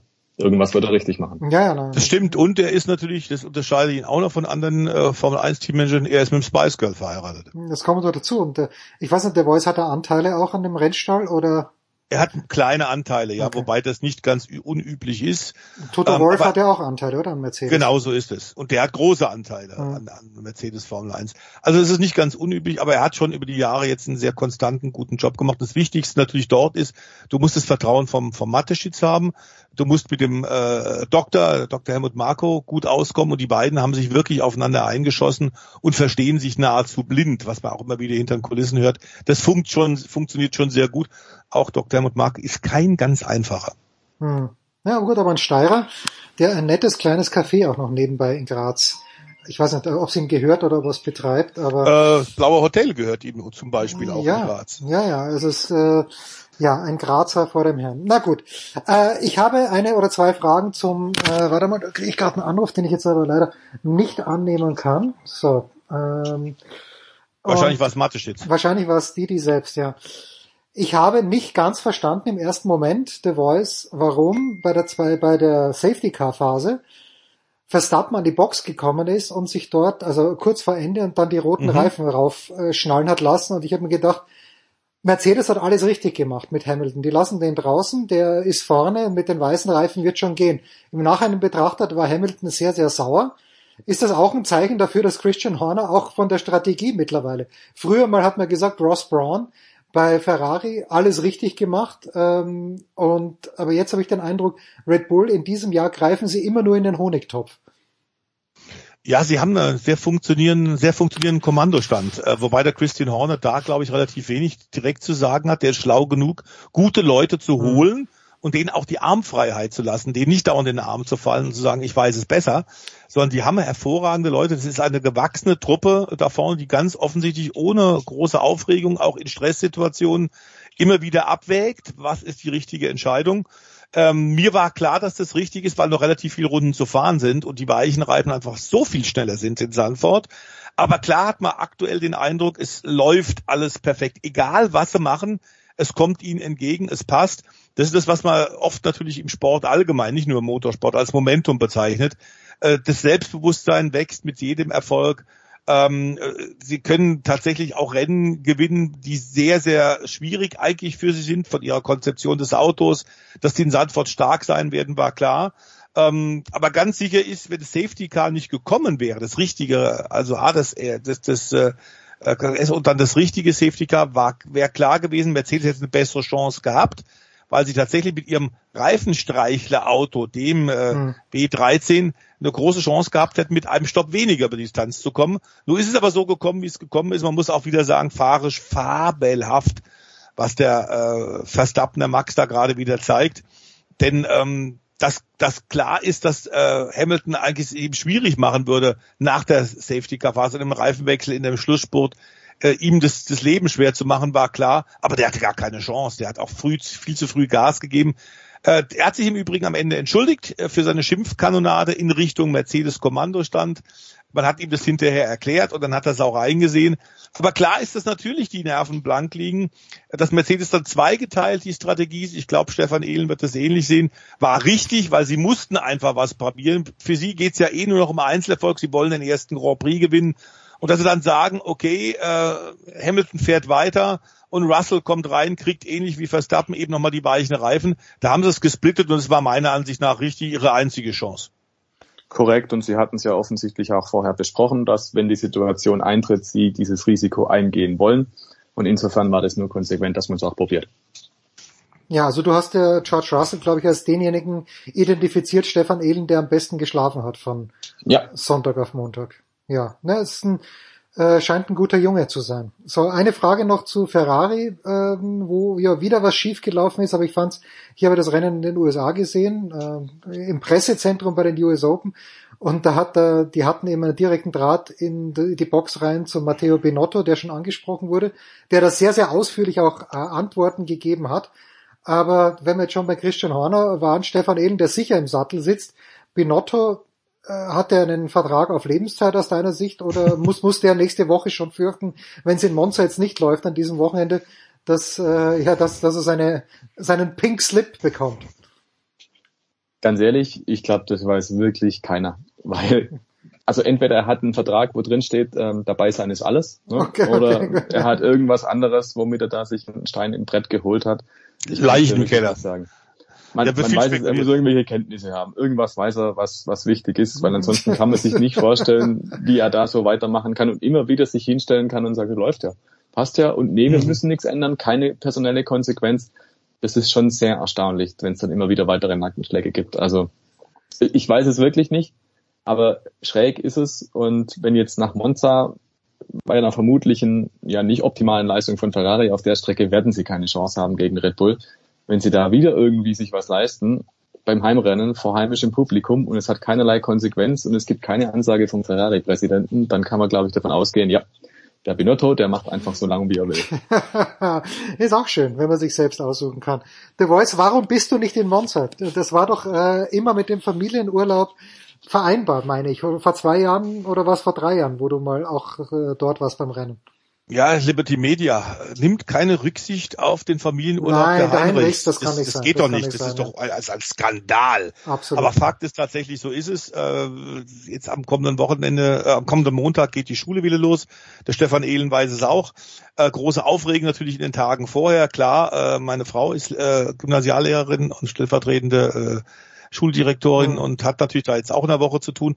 Äh, Monza lag einfach blöd, deswegen habe ich dann Misano ausgewählt. Was mir aber gut gefallen hat, in Misano habe ich tatsächlich ähnlich wie du über Fernsehen dann, und da war Sky Italien, auch den Formel 1 Grand Prix gesehen. Also die italienischen Kommentatoren haben Ferrari wieder mal komplett zerrissen.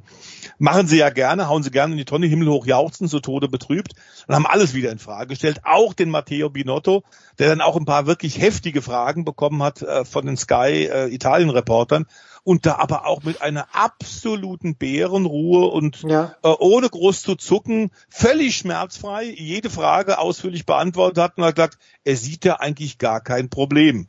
Äh, Das kann immer passieren. Ein Team muss wachsen. Auch andere Mhm. Leute, bezogen auf Red Bull und Mercedes, haben Jahre gebraucht, bis sie so weit sind.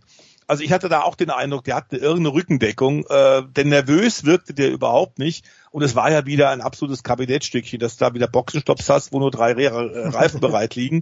Äh, es ist ein Hammer. Was dann noch ganz nett war äh, bei den Italienern, die ja auch, wir wissen, Michael Schumacher nach wie vor äh, äh, lieben und hochhalten für seine Ferrari-Erfolge. Äh, es gab da tatsächlich von den Kommentatoren einen, einen neuen Namen für äh, Mick Schumacher, nämlich Schumacherino. So haben sie ihn dauernd genannt. Das ist der Schumacherino. Und das fand ich dann doch äh, sehr charmant und habe gedacht, ich lasse es mal kurz einfließen, weil wer kriegt es sonst in Deutschland mit? Absolutely yes. Schumacherino. So, Stefan Ehlen, wenn du schon sagst, äh, Red Bull wird zu stark sein für Ferrari, können sich also, kann sich Red Bull nur selbst schlagen in Monza oder ist Mercedes nahe dran? Aber ich meine, Monza ist doch eine Hochgeschwindigkeitsstrecke und je länger die Geraden, je höher die Geschwindigkeit, umso schlechter für Mercedes. Wie siehst du das? Je höher, je höher die Geschwindigkeit, umso mehr Red Bull, genau. also okay. kurze Antwort, Red Bull ist haushoher Favorit, Mercedes und Ferrari werden keine Chance haben. Wenn es ähnlich läuft wie in Spa, dann äh, kann Max Verstappen im Prinzip nach der Hälfte ausrollen lassen und gewinnt das Ding locker. Und wie viel gibst du als Formel 1 Historian drauf? Also sollte Max Verstappen, ich glaube, die Bestleistung liegt ja bei 13 Saisonsiegen. Ja. So, sollte Max Verstappen bei dieser Inflation an Rennen, die wir derzeit haben, ähm, ist, ist dann, ist es dann erst ab 15 ein Rekord, ab 16? Oder gibst du, reichst du ihm die Schale schon weiter, wenn er 14 Rennen gewinnt? Ja, es ist, glaube ich, eine logische Folge seit 1950. Ähm, je mehr Rennen, umso mehr Chancen gibt's, umso mehr Erfolge kann man auch erzielen und die werden auch erzielt. Also ist eine logische Folge der Zeit, dass dieser Rekord kommt irgendwann und wenn nicht dieses Jahr, dann halt in den folgenden Jahren. Irgendwer wird irgendwann mal so dominieren, so wie Sebastian Vettel die 13 Siege 2013 eingefahren hat. So ist es vielleicht halt dieses Jahr Max Verstappen. Also ich glaube, der Red Bull ist so stark, der gibt es her und natürlich, dann ist es halt Rekord, aber eben wenn man es dann wieder ins Verhältnis setzt dazu, was die Herrschaften dann früher erzielt haben, da darf man auch nicht vergessen, da gab es ja manchmal Streichresultate, also nicht alle Ergebnisse haben gezählt Hm. für die Gesamtwertung dann. Aber bei manchen Herrschaften, zum Beispiel Jim Clark hat das geschafft, ich glaube auch Fancho, da sind manchmal nur Siege eingeflossen in die Endwertung. Also es gab auch schon Fahrer, die haben quasi jedes Rennen, das am Ende gezählt hat, gewonnen in einem Jahr. Also absolut gesehen ist dieser Rekord dann ein anderer sozusagen. Und wenn Verstappen 14 von 23 gewinnt, ist das natürlich herausragend, aber 7 von 7 zum Beispiel in der Wertung am Ende ist natürlich unerreicht. Wobei man auch noch vielleicht dazu sagen soll, im Kleingedruckten, da wird Stefan mir sicherlich recht geben, äh, es war natürlich damals eine andere Konkurrenzsituation. Äh, zu Zeiten Jim Clark und Lotus zum Beispiel äh, oder die Zeiten Fangio äh, mit, mit seinen Teams ähm, gab es nicht ganz so viele Siegeskandidaten, wie wir es momentan haben. Der Wettbewerb war nicht so intensiv. Trotzdem fantastische Leistung, überhaupt gar keine Frage. Aber wir, wir reiben uns ja immer gern, wir Leute mit, der, mit dem Gefühl für Historie, mit dem, mit dem Gespür für Geschichte, reiben uns immer dran, dass es inzwischen andere Punktewertungen gibt, dass das eben leider alles nicht so richtig vergleichbar ist. Und ich glaube, wir sind uns ja ohnehin einig, den besten Formel-1-Fahrer aller Zeiten wird es nie geben, weil es eben nicht vergleichbar ist, diese unterschiedlichen Generation, diese unterschiedlichen Jahrzehnte, die anderen Rahmenbedingungen. Und da kann man immer nur sagen, zu den allerbesten Rennfahrern äh, gehört eben jetzt auch ganz ähnlich Max Verstappen, e-, egal wie oft er gewinnt, denn immer wieder auch äh, sich so neu motivieren und so völlig fehlerfrei einen Grand Prix wie jetzt in Sandford zu absolvieren, unter diesem Druck, dem Erwartungshaltung der Öffentlichkeit, das musst du erst mal machen. Großer Respekt dafür. So ist es. Ja, also wir sind ja groß geworden mit der Formel 964321. Es hat nur für die ersten sechs Punkte gegeben.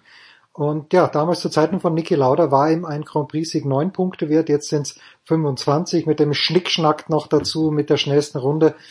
Whatever. So, Stefan Ehl, an diesem Wochenende wird die Formel 1 das einzige sein, was dich beschäftigt, oder werden wir deine, deine zauberhafte Mädchenstimme auch irgendwo im TV hören, möglicherweise? Vielen Dank für die Blumen, aber nee, tatsächlich Formel 1 ist mein einziges Programm am Wochenende. Da wird er genug zu tun haben, der Stefan. Ja, ja, das ja hoffentlich. Ist, der Voice bei dir können wir, könnten wir es fast nicht glauben, wenn es so wäre. Äh, nee, momentan ist tatsächlich erstmal jetzt Familie angesagt. Wir sind zwar aus dem gemeinsamen Urlaub gekommen, aber zwar auch teilweise sonnengebräunt und sonnengebrannt. Aber klar geht jetzt erstmal mit Familie los und äh, wir sind jetzt gestern zurückgekommen und jetzt müssen wir erstmal hier die Berge der Wäsche verarbeiten und, und, und. Also der Alltag zieht langsam wieder ein. Als ob der mediterrane Typ Stefan de Vois Heinrich jemals einen Sonnenbrand haben könnte. Wir werden das überprüfen vielleicht bei Gelegenheit. So, das war's mit dem Motorsport. Danke Stefan, danke Stefan. Kurze Pause.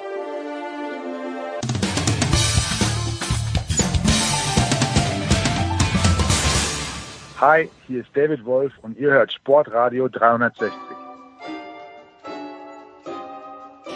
Ladies and Gents, Big Show 576, weiter geht's mit eigentlich Handball, Götzi, aber ähm, unglaubliche Szenen. Ich weiß nicht, ob ich es toll finden soll, dass ein Match um 2.50 Uhr in der Früh zu Ende geht, aber für uns Europäer, und ich bin schon wieder zurück, wie gesagt, aus den USA, äh, ist eigentlich unfassbar und vor allen Dingen auch mit welchem Level dann Alcaraz und Sinner noch gespielt haben, oder du als Tennis-Gourmet?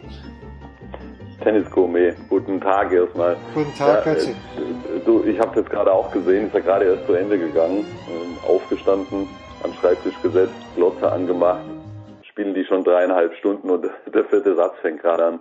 Ich finde es auch, also das mal vorweg, ich finde es völlig crazy, was die da machen mit dieser Night Session äh, und, und, und spielen bis drei Uhr. Das kann weder gesund sein noch im Sinne äh, des Sports also wer, wer, bleibt da dran dann auch ähm, in den USA? Wer, wer ist da noch im Stadion? Hast du ja gesehen, klar war die Stimmung unfassbar, aber das äh, war zu einem Drittel vielleicht noch besetzt, oder? Also das ist und was du auch den Spielern antust. Also wenn ich es einem zutraue, sich zu erholen, dann Carlos Alcaraz, aber das ist doch jetzt ein riesen Wettbewerbsnachteil. Ja? Ich meine, da geht's da geht's um, um seinen möglichen ersten Grand Slam-Titel, da geht's um die Nummer eins. Also ich finde es überdenkenswert und äh, das Match war natürlich absolut unfassbar und ich gucke beiden wahnsinnig gern zu. Ähm, das ist jetzt schon oberste Kategorie, ja. Und jetzt haben wir jahrelang immer wieder drüber geredet. Äh, wie ist das jetzt mit den Großen? Kommt, kommt jetzt jemand von hinten? Und ja, also es hat halt stattgefunden, jetzt aus körperlichen Gründen und bei Djokovic aus anderen. Ähm, das sind die Jungs. Also Alcaraz Sinner, was oder wer soll die aufhalten? Also was jetzt mal einfach nur auf die nächsten Jahre und mindestens Top 5, wenn nicht mehr. Äh, mega Match, mega Match. Und also Tiafo gegen Alcaraz, wenn er sich erholt, der Alcaraz, das gibt glaube ich auch nochmal eine ganz fette Show. Und, und dann äh, oben Katschanov, äh, Rüd. Also das, das weiß ich noch nicht, ob ich das verkrafte, wenn, wenn, wenn Rüd tatsächlich die Nummer eins wird. das habe ich meinst, du, das habe ich der, Rob, der Robin hat das heute auch gesagt, ja. Also es wäre Wahnsinn, ja. Wenn Rüd also hier. Bei allem Respekt, ja. bei allem Respekt vor Kasper Rüd, äh, er ist nicht die Nummer eins im Männertennis. Äh, das, das wäre einfach nur verrückt. Jetzt warten wir es mal ab.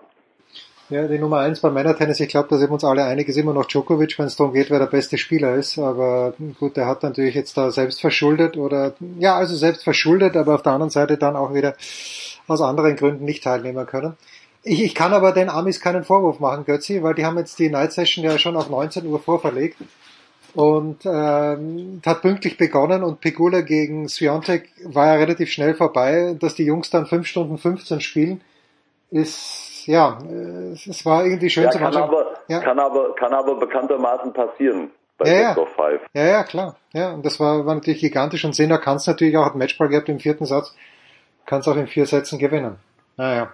Ja, wenn sie Lust haben, sollen sie es machen.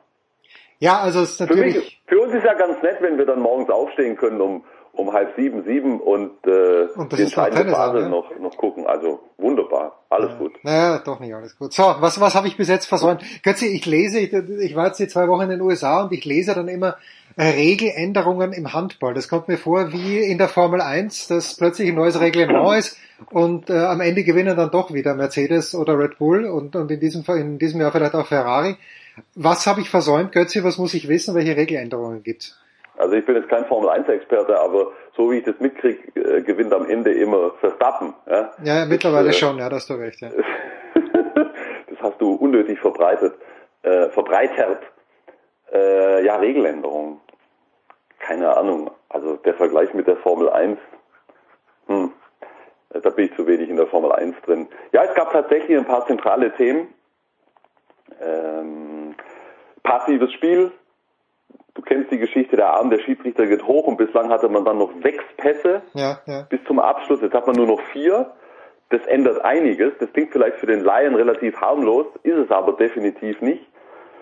Äh, du hast einfach viel weniger Möglichkeiten, das Ganze dann noch vernünftig aufzulösen. Und dazu kommt, ich meine, die Spieler sind da echt im Stress in ihren Aktionen und du guckst jetzt nicht permanent auf den Schiedsrichter, du kriegst unter Umständen erst nach ein, zwei Pässen mit, dass der Arm hochgegangen ist und dann kannst du selber mitrechnen, dann sind es noch zwei. Was ich beobachte ist, und das ist ja nur nachvollziehbar und logisch, dass, äh, es sehr häufig hektisch wird, wenn die Spieler den Arm der Schiedsrichter erkennen.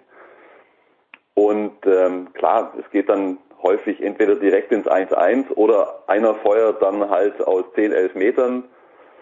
Ich finde es trotzdem gut, auch wenn sich das erst noch, glaube ich, eingrufen muss, denn die Problematik war ja, dass du mit diesen sechs Pässen und dem immer wieder Freiwürfe ziehen, gerade in den entscheidenden Phasen äh, Angriffe unwahrscheinlich verschleppen konntest. Und das kann nicht im Sinne des äh, Handballsports sein. Und deswegen hat man diese Regelanpassung gemacht. Deswegen finde ich es auch unterm Strich gut. Äh, dann gibt's die Geschichte mit der Anwurfzone. Bislang musste man bei der schnellen Mitte, also wenn angeworfen wurde, angestoßen wurde nach einem Tor, auf der Mittellinie in einer ganz begrenzten äh, Zone stehen als Spieler, der den Ball anwirft. Jetzt hast du einen großen Kreis, da musst du nur einen Fuß drin haben und du kannst auch in Bewegung sein. Okay. Ergo, logischerweise, das Ganze wird noch schneller. Ja? Also äh, das, das geht zum Teil echt hin und her, vogelwild. So, und dann haben wir noch den Buzzer, das ist ja keine Regeländerung in dem Sinn, also weißt du, für die Auszeiten, das hatten wir ja schon bei den großen Turnieren, dass die Trainer halt nicht mehr eine grüne Karte ans Schiedsgericht legen müssen, wenn sie eine Auszeit beantragen, sondern auf diesen Knopf da draufhauen und dann piepst oder dann, dann brummt sofort in der Halle und dann ist Auszeit. Und die Geschichte mit den Kopftreffern, wenn ein Spieler den Torhüter am Kopf trifft, kann er jetzt auch aus dem Spiel heraus mit Strafen belegt werden. Das mhm. war bislang nur bei sieben Meter möglich. Okay. Ja, also ich finde äh, interessant, was du sagst, äh, gerade was das Armhochheben betrifft, weil äh, du als Kommentator und ich als TV-Zuschauer, wir sehen das natürlich sofort, aber völlig klar, ja. Also dass, dass manche Spieler gar nicht bemerken, dass da der Arm hochgegangen ist und dass dann Hektik ausbricht. Also das ist natürlich ein Punkt, ich weiß gar nicht, rufen wahrscheinlich dann die Trainer rein oder die, die Mitspieler sagen, okay, Freunde, auf geht's, aber bei vier Pässen hast du ja fast keine Zeit mehr dafür dann. Muss man ja, sagen. klar, muss kommunizieren, logisch. Ja. So, also ich habe zwei Dinge mitbekommen, Götze. Erstens, es muss ein gigantisches Spiel zum Auftakt gegeben haben, schon beim HSV, dass die Flensburger gewonnen haben. Und äh, die Berliner sind ganz happy über Matthias Gitzel. Wo, wo wir, wo, womit möchtest du anfangen? Du, ich nehme alles auf, was du mir hinwirfst. Ja, dann wir, wir, nimm, mal, nimm mal den also HSV auf. Ja? Also ich, ich, ich möchte zunächst mal dein Wort gigantisch ein bisschen relativieren. Das war ein spannendes Spiel zwischen dem okay, HSV okay. und Flensburg, aber es war kein Immerhin. gigantisches Handballspiel. Okay, okay. Ja. ja, ja, jetzt lass mich doch mal ausreden, Herr Gottzack, wenn du schon anfängst. Ähm, jetzt habe ich geflucht. Komme ich jetzt in die Hölle. Ähm, du, das war ein enges Spiel und das ist recht dramatisch geendet und auch der Siegtreffer war, ja, der war schon ziemlich umstritten, weil Gottfriedsson waren aus meiner Sicht Schritte und wie sich äh, Golla davor den Gegenspieler vom äh, Leib hält, das war auch nicht ganz hasenrein, aber egal. Und das zweite war Gitzel, hast du gesagt. Ja, du, Gitzel ist ganz klar aus meiner Sicht der größte Star, der neu in die Liga gekommen ist, die Attraktion. Äh, unglaublicher Spieler, den die, äh, den die Berliner da verpflichtet haben. Weißt, erstes Spiel zu Hause gegen Göppingen er kommt rein, glüht natürlich. Ich meine, der ist es jetzt nicht wirklich gewohnt, auf der Bank zu sitzen, aber er hat trotzdem mit Fabian wieder angefangen. Und dann kommt er rein und so gefühlt seine ersten beiden Antritte, Wackler, die waren halt so schnell, dass die Göppinger zu spät kamen und dann gab es gleich zweimal Rot. Ja? Weil, weil sie halt zu spät dran waren und ähm, unsauber verteidigt haben. Da war erstmal klar, okay, das ist der Herr Gitzel. Ah, das ist das ist eine Attraktion, das ist eine Show, auf den kann man sich nur freuen. Der wird die Berliner ganz gewaltig nach vorne bringen. Sind die Berliner rundherum gut genug? Also wenn du sagst, er ja. hat, äh, schon, schon, okay, weil er ja. in diesem Fall war ja nicht Jaron Sievert, sondern es war ja Bob Hanning, der auf der Bank gesessen ist, oder? Bei den Berlinern, weil Sievert, glaube ich, ja, glaub ich, krank ist. Der ist krank, soll jetzt an diesem Wochenende zurückkommen, was wir ihm natürlich alle wünschen und was wir alle hoffen. Aber die Berliner haben auch jetzt unter der Leitung von Bob die ersten beiden Spiele ganz souverän gewonnen. Gestern Abend auch in Wetzlar sehr deutlich. Also in der Deutlichkeit war das für mich nicht zu erwarten. Aber die Berliner haben alles. Also jetzt haben sie alles. Sie haben einen, einen zweiten Torhüter mit dazugeholt, der Milo Savlev an einem problematischen Tag auch mal oder an einem schlechteren Tag auch mal entlasten kann. Das ist der Viktor Kireev, russischer Nationalkeeper. Ganz erfahren, ganz cool. Das, das hat ihnen gefehlt. Also da hatten sie ja bei allem Respekt vor Freddy Gens, ähm, nur einen jungen Deutschen hinter Milosavljev und wenn Milosavljev nicht funktioniert hat, hatte Berlin da ein Problem. Sie haben mit Matthias Gitzel einen wirklich absoluten Weltklasse-Spieler mit dazu bekommen. Äh, da haben wir ja gerade schon drüber gesprochen. Und sie haben mit Max Dari einen weiteren äh, Kreisläufer geholt, schwedischer Nationalspieler, Europameister, der ein Kämpfer ist vor dem Herrn, nochmal mehr Mentalität reinbringt, der dir hinten im Innenblock brutal hilft, der vorne mit Marcenic ein super Kreisläufer-Duo bildet. Beide super Abwehr- und Angriffsspieler, also beide Kreisläufer. Das heißt, du musst weniger wechseln und äh, kannst auch noch das Tempospiel forcieren. Sie sind auf allen Positionen top besetzt, die Berliner. Äh, sie sind eine der Kandidaten einer der Kandidaten auf den Titel. Für mich überhaupt keine Frage. Es ist alles da mittlerweile. So, der THW hat auch mit zwei Siegen begonnen, wie die Berlin und wie auch die Hannoveraner. Äh, ist das, also gut, zu Hannover ganz kurz, für die, glaube ich, zwingend notwendig, weil die waren im letzten Jahr ja immer so an der Kante zum, zum Abstieg. Vier Punkte gegen den Abstieg, Götze, nach zwei Runden. Sehe ich das richtig? Hannover Burgdorf? Ja, Hannover, genau. Aber die haben mit dem Abstieg überhaupt gar nichts zu tun in dieser Saison. Also die haben sich toll aufgestellt jetzt äh, für diese Saison. Hochinteressante Leute mit dazugeholt. Ähm, da gibt es nicht wenige, die den Hannoveranern den größten Sprung nach vorne zutrauen in dieser mhm. Bundesliga-Saison, was äh, das Tabellarische betrifft. Die wollen wieder in alte Gefilde, also die wollen wieder Anschluss schaffen an die internationalen Plätze, traue ich ihnen absolut zu. Wirklich gut, was die dazu, dazu geholt haben und ähm, die ersten beiden Spiele, obwohl sie noch einige Verletzte haben, haben schon richtig gut ausgesehen. Und das andere Thema war? Das andere THW Thema war einfach nur der, der THW einfach nur mal, ja, wie die, die ja den Supercup gewonnen haben, die ersten beiden mhm. Spiele auch gewonnen haben. Mhm. Äh, ist, wo, wo ist der THW jetzt, gerade im Vergleich mit den Berlinern? Ist der THW gleich gut geblieben? Sind die ein bisschen äh, abge, sind die ein bisschen schwächer geworden? Wo siehst du den THW? Wir haben ja die Situation, dass mit Hendrik Pekeler und Sander Sargosen zwei absolute Weltklasse-Spieler noch langfristig verletzt sind. Hm, Pekeler hat schon gesagt, dass er alles dran setzen wird, dass er in diesem Jahr noch Handball spielen kann, aber da reden wir frühestens, wirklich frühestens von Dezember. Die eigentliche Prognose nach seinem Achillessehnenriss war ähm, Beginn kommendes Jahr. Bei Sargosen wird es mit Sicherheit das kommende Jahr. So, jetzt musst du Pekeler und Sargosen ersetzen. Das kann im Grunde niemand, außer offenbar die Kieler, wobei jetzt äh, ja, zwei Spiele. Müssen, müssen wir mal langsam machen trotzdem.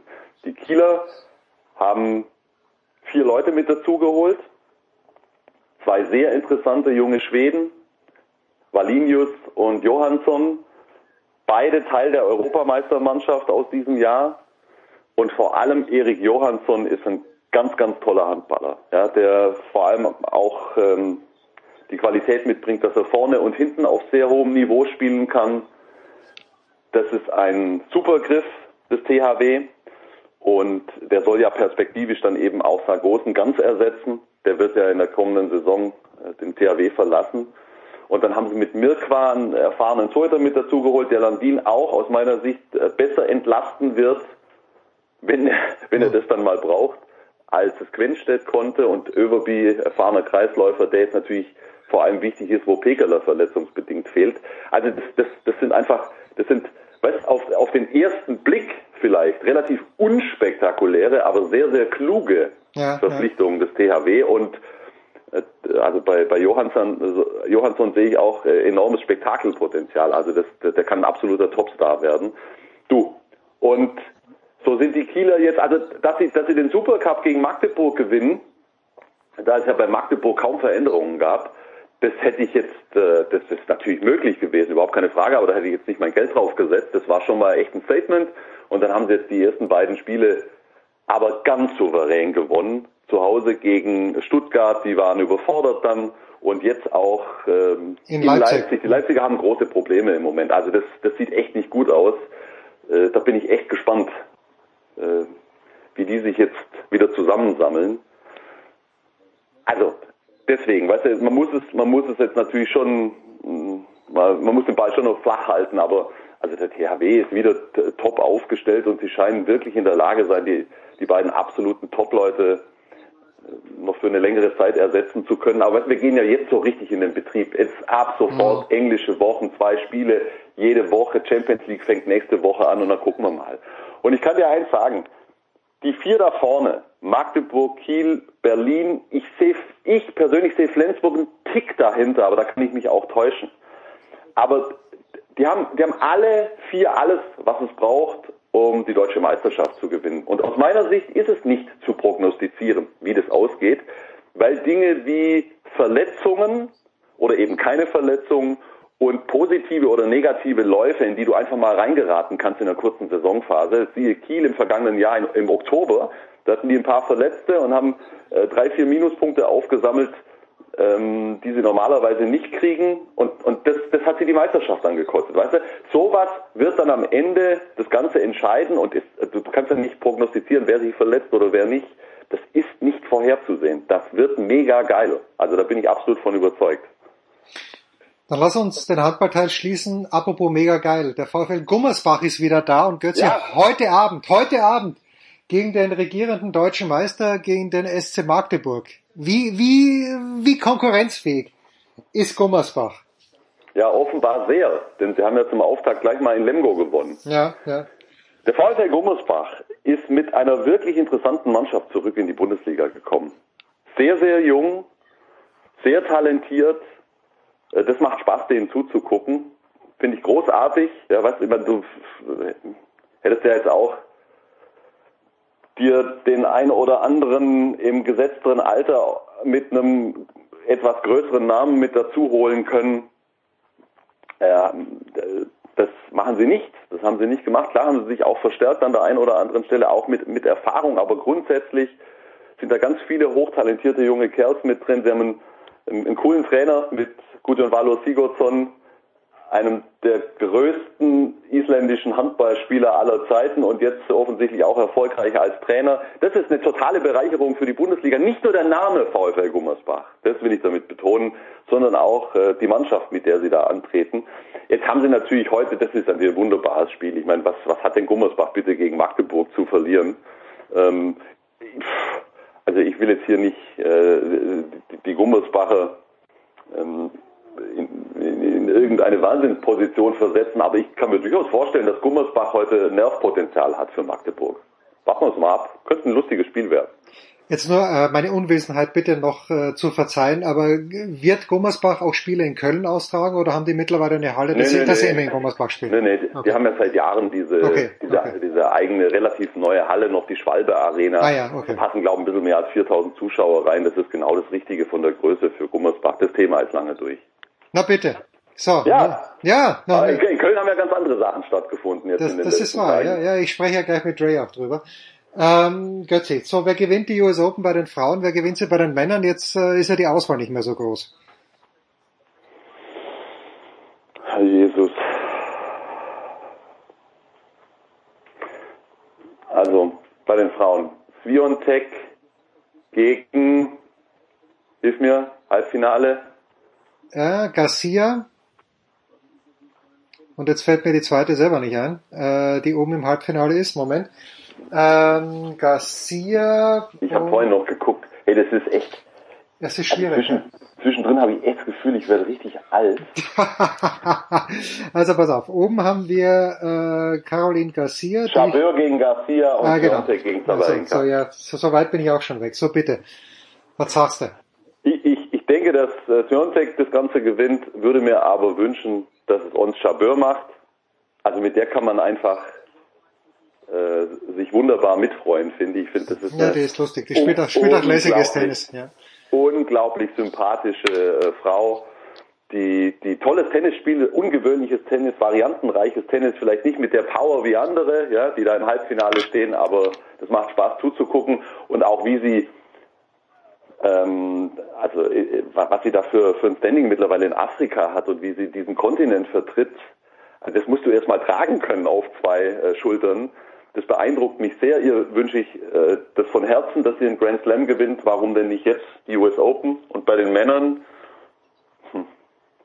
also also ich mag Casper Rüd. Rüd. Aber, aber, pass auf, und ich glaube, er kann es gewinnen, einfach nur, weil er noch wenig Kraft verbraucht hat, weil er athletisch gut ist.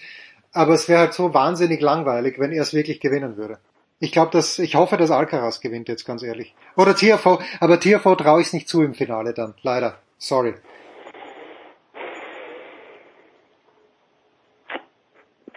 Also es ist echt super schwer, finde ich, vorherzusagen. Man muss jetzt auch Katschanov alles zutrauen, Alter. Ich meine, wie der, wie, wie, wie der sich stabilisiert hat, also das, das hätte ich einmal, also das hätte ich im Leben nicht für möglich. Nein, nein, Katschanov spielt ja alle heiligen das, Zeiten, spielt ein gutes Turnier, damals Paris-Bercy, dann letztes ja, Jahr Olympia und jetzt halt äh, wieder bei den US Open. Ja. Also es ist schon, ich finde schon, dass also eine ganz zentrale Frage ist, wie schnell sich Alcaraz erholt und ob er sich überhaupt erholt in der kurzen Zeit von von diesem auch für ihn, er ist ja topfit, unglaublich, fast unmenschlich anstrengenden Match gegen Yannick Sinner. Wenn er sich erholt, ist er für mich der ganz leichte Favorit, aber ich traue Tiafo auf jeden Fall zu, ja, warum denn nicht? Also wenn Tiafo ins Finale kommt, gewinnt er. Schön, ihr hört es hier first. Das ist doch gut. Das ist äh, endlich mal eine Ansage. Das heißt endlich mal. Götzi macht immer Ansagen. Pause. Big Show 576.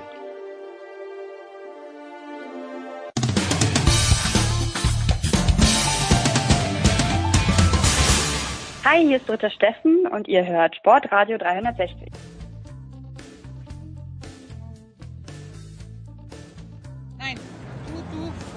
Also pass mal auf, jetzt wird es gleich hochliterarisch, weil Babsi Schätz sitzt neben mir im Media Garden. Aber, liebe Babsi, wir müssen zwei Dinge zuerst klären. Du spielst also beim, darf man Legendenturnier sagen, oder war es ein Einladungsturnier in Wimbledon? Um, uh, Invitational Doubles nennt man das. Uh, da bin ich, ja, ist ein Einladungsturnier, wo uh, diverse ehemalige Spieler angeschrieben werden und ich habe natürlich einen Luftsprung gemacht, dass ich wieder dabei sein durfte und habe dieses Jahr wieder gespielt.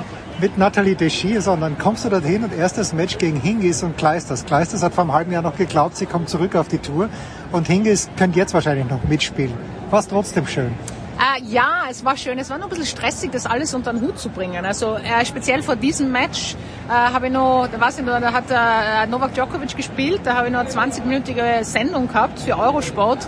Ähm, wir waren TBA, also wir wussten nicht genau, wann wir spielen. Bin dann nach der Sendung, habe ich mein Handy geschaut und gesagt, ja, äh, jetzt in fünf Minuten auf Platz so und passt, so. Ja. Habe dann kurz mal die Panik gekriegt und bin wirklich schnurstracks in die Umkleide, habe mich abgeschminkt, äh, nicht eingeschlagen an diesem Tag, weil ich keine Zeit gehabt habe und direkt am Platz dort haben dann äh, Hingis und Kleisters schon gewartet und wir sind richtig abgezogen worden. Also die, vor allem Hingis ist noch relativ motiviert. Ah, okay. also die hat, äh, wir hatten überhaupt keine Chance, aber ähm, ja, es hat trotzdem Spaß gemacht. Es ist natürlich eine Ehre, wenn man eingeladen wird, äh, dort dabei zu sein. Aber für mich ist es relativ ähm, hart, eben das Ganze zu kombinieren mit meiner Arbeit. Das schwierig. Auf Martina Hingis werden wir vielleicht gleich äh, zu sprechen kommen. Ich bin, was ich bin, heißt eine Autobiografie.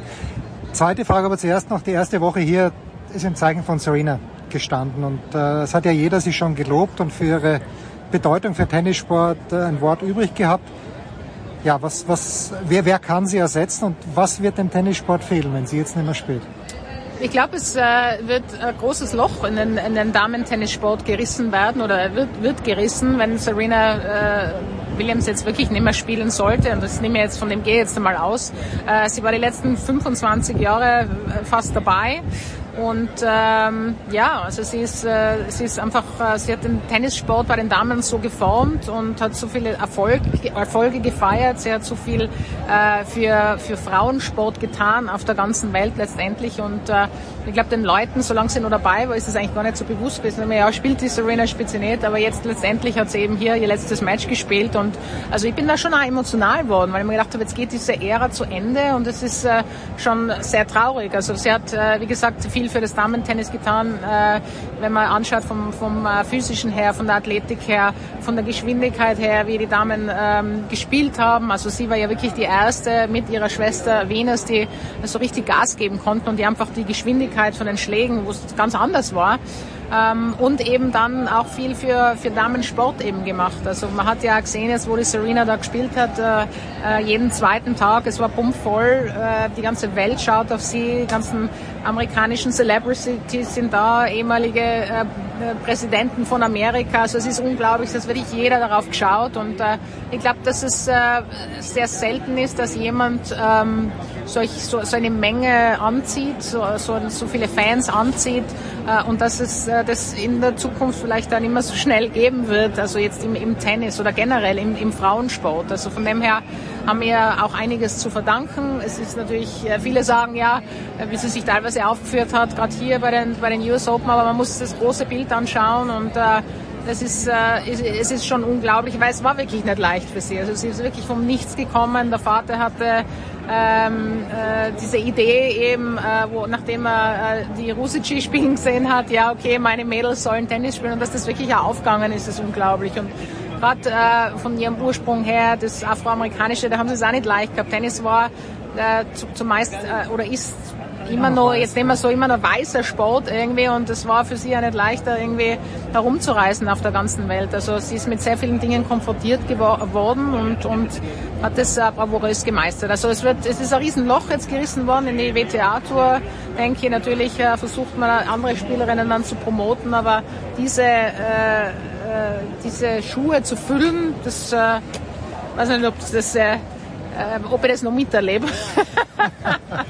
Ja gut, eine Spielerin, die ist, aber die muss erst einmal was Großes gewinnen. Also vom Charisma her ist es Corey Goff aus ja. meiner Sicht. Äh, ich weiß nicht, ob du noch jemand anderen siehst, einfach nur vom Charisma her. Ja, definitiv. Also ich liebe äh, Coco Goff, äh, ihr zuzuschauen, wie sie spielt. Äh, vor allem nützt sie ja diese Plattform als, als Tennisspielerin äh, wirklich auch äh, kräftige Aussagen zu tätigen. Und da geht's nicht nur um Vorhand und Rückhand. Und das finde ich total toll. Also sie ist sehr, sehr wachsen, äh, obwohl sie noch sehr, sehr jung ist. Und äh, man wird schauen, äh, wie weit es ist. Aber ich meine, die Latte ist da schon sehr hoch gerichtet. Gell? 23 Grand Slam-Titel, äh, dann dazu noch 14 im Doppel. Äh, das muss man erst einmal hinkriegen, so eine lange Karriere zu haben, mit 40 nur so Tennis zu spielen, fast 41, wie sie letztens gezeigt hat gegen äh, Ayla Tomljanovic. Also ähm, es ist, äh, es ist, glaube ich, eine, die Serena ist eine Ausnahmeerscheinung gewesen und, und das ist äh, natürlich schwierig, dann in diese Fußstapfen zu treten. Ganz vergessen wollen wir natürlich die Schwester auch nicht. Die hat sieben Grand Slam Titel gewonnen, war bei Olympia auch ganz stark. Schauen wir, wie oft die noch sehen. So, ich bin, was ich bin, erschienen im Morava Verlag und... Nein, im Egot Verlag. Okay. ja, ist ja gut, dass wir das geklärt haben. äh, so, und ich glaube, der Rahmen schon ist mal interessant. Und zwar der Rahmen im Buch. Du hast ein Vorwort von deinem Mitstreiter hier, Mats Wielander, und du hast ein Nachwort von Thomas Muster.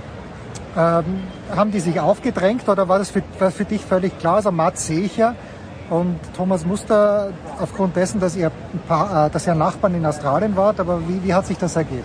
Ähm, ja, so das Vorwort, äh, das habe ich recht passend gefunden, denn äh, Tennis zieht sich ja doch durch mein äh, Leben durch wie ein roter Faden und äh, äh der Mats kennt mich eben äh, irrsinnig gut. Wir arbeiten seit fast 20 Jahren jetzt zusammen und Natürlich hat er auch äh, kennen Menschen Mats Wilander und äh, er hat sofort gesagt, ja. Er hat zuerst einmal gesagt, was, du schreibst eine Autobiografie, also das ist ja, muss das sein und du bist ja noch viel zu jung und hin und her. Dann habe ich gesagt, ja, aber dann war er gleich, äh, es war eine Ehre für ihn eben dieses Vorwort zu schreiben und er hat es auch wirklich äh, super gemacht. Also wo er mir das dann durchgeschickt hat, habe ich mir gedacht, boah, das ist echt total lieb und war sehr gerührt irgendwie. Äh, und mit, mit dem Tom, ja, natürlich auch, weil der Tom, den, den kennt auch natürlich jeder. Ich habe mit dem Tom ein super Verhältnis. Äh, wir, äh, wir schätzen uns jetzt sehr und, und sind wirklich gut befreundet. Und äh, da habe ich mir gedacht, ja, es würde auch die Leser wahrscheinlich äh, interessieren, wie er so über mich denkt und wie unsere Vorgeschichte und unsere Geschichte überhaupt äh, ist. Und äh, man will natürlich auch äh, eine Geschichte von sich erzählen, eben in dieser Autobiografie. Man, also mir war es auch wichtig, dass das Buch ähm, abwechslungsreich ist, äh, dass ähm, viele kleine Interviews von oder kleine oder größere Interviews von Wegbegleitern dabei sind, äh, um das eben äh, witzig zu gestalten, informativ zu gestalten und eine Lektüre ist, die, die man doch, die man leicht liest und nicht weglegen will. Also wo man dann sagt, okay, das Kapitel überspringe ich jetzt. Ich glaube, das ist sehr, sehr gut gelungen in diesem Buch und da hat natürlich der Max und der, und der, und der Tom auch dazu beigetragen. Jetzt bist du, also mein Eindruck ist jetzt hier so, wenn man dich bei den Interviews sieht, du kommst mit allen gut aus. Ja? Du hast halt diesen Charme, du hast das Wissen, du, du bist so eloquent.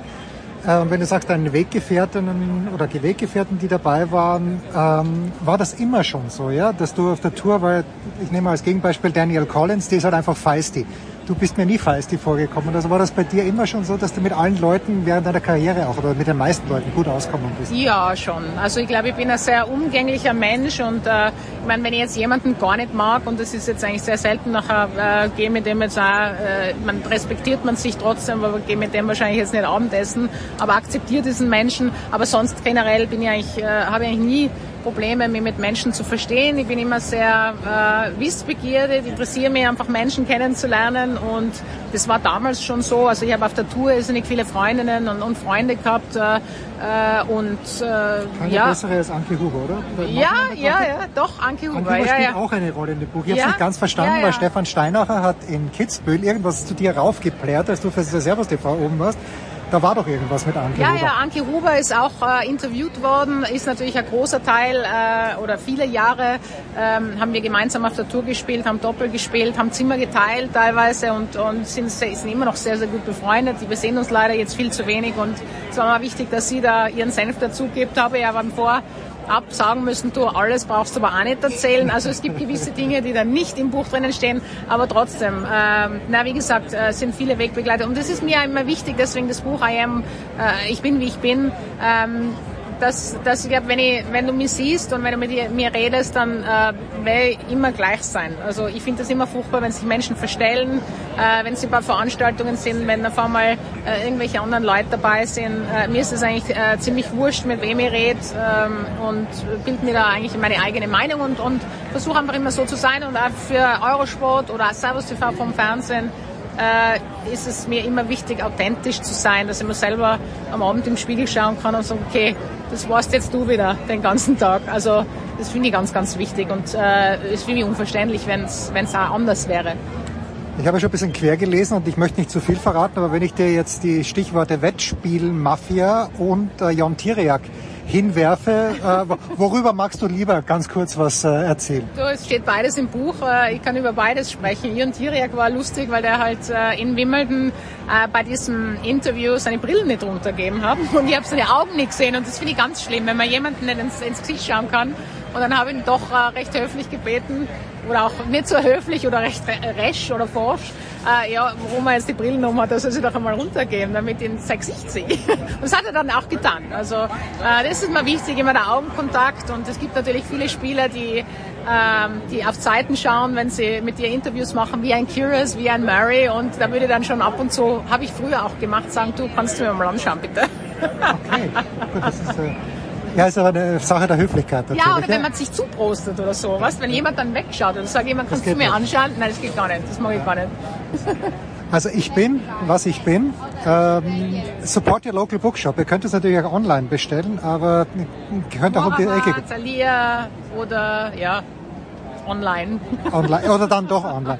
Jetzt ist natürlich so, du hast natürlich eine zauberhafte Stimme. Wir kennen sie alle aus dem Fernsehen und manche Autoren gehen ja gerne auf Lesereise. Ist da, und du hast so viel zu tun, aber auf der anderen Seite. Hast du vor, dass du irgendwann mal irgendwann einmal ein paar Kapitel vorliest irgendwo? Ja, also ähm, ich möchte generell auch ein, ein Audiobuch daraus machen. Es wird dann vor der Stadthalle äh, wird's, äh, also möchte ich ganz gern was machen, eine Lesung beziehungsweise äh, beim Thalia oder beim Morava eben dann Unterschriften äh, geben oder Signaturen eben in diesem Buch. Und das wird jetzt noch alles organisiert, aber ich glaube, äh, es haben mir ganz, ganz viele schon angesprochen, wie auch der Herr Antonisch. Äh, es soll doch ein Hörbuch daraus, weil er nimmt kein Buch in die Hand und liest. Er hat keine Zeit, er hat, er hat viel zu unruhig, er kann sich nicht hinsetzen auf die Couch.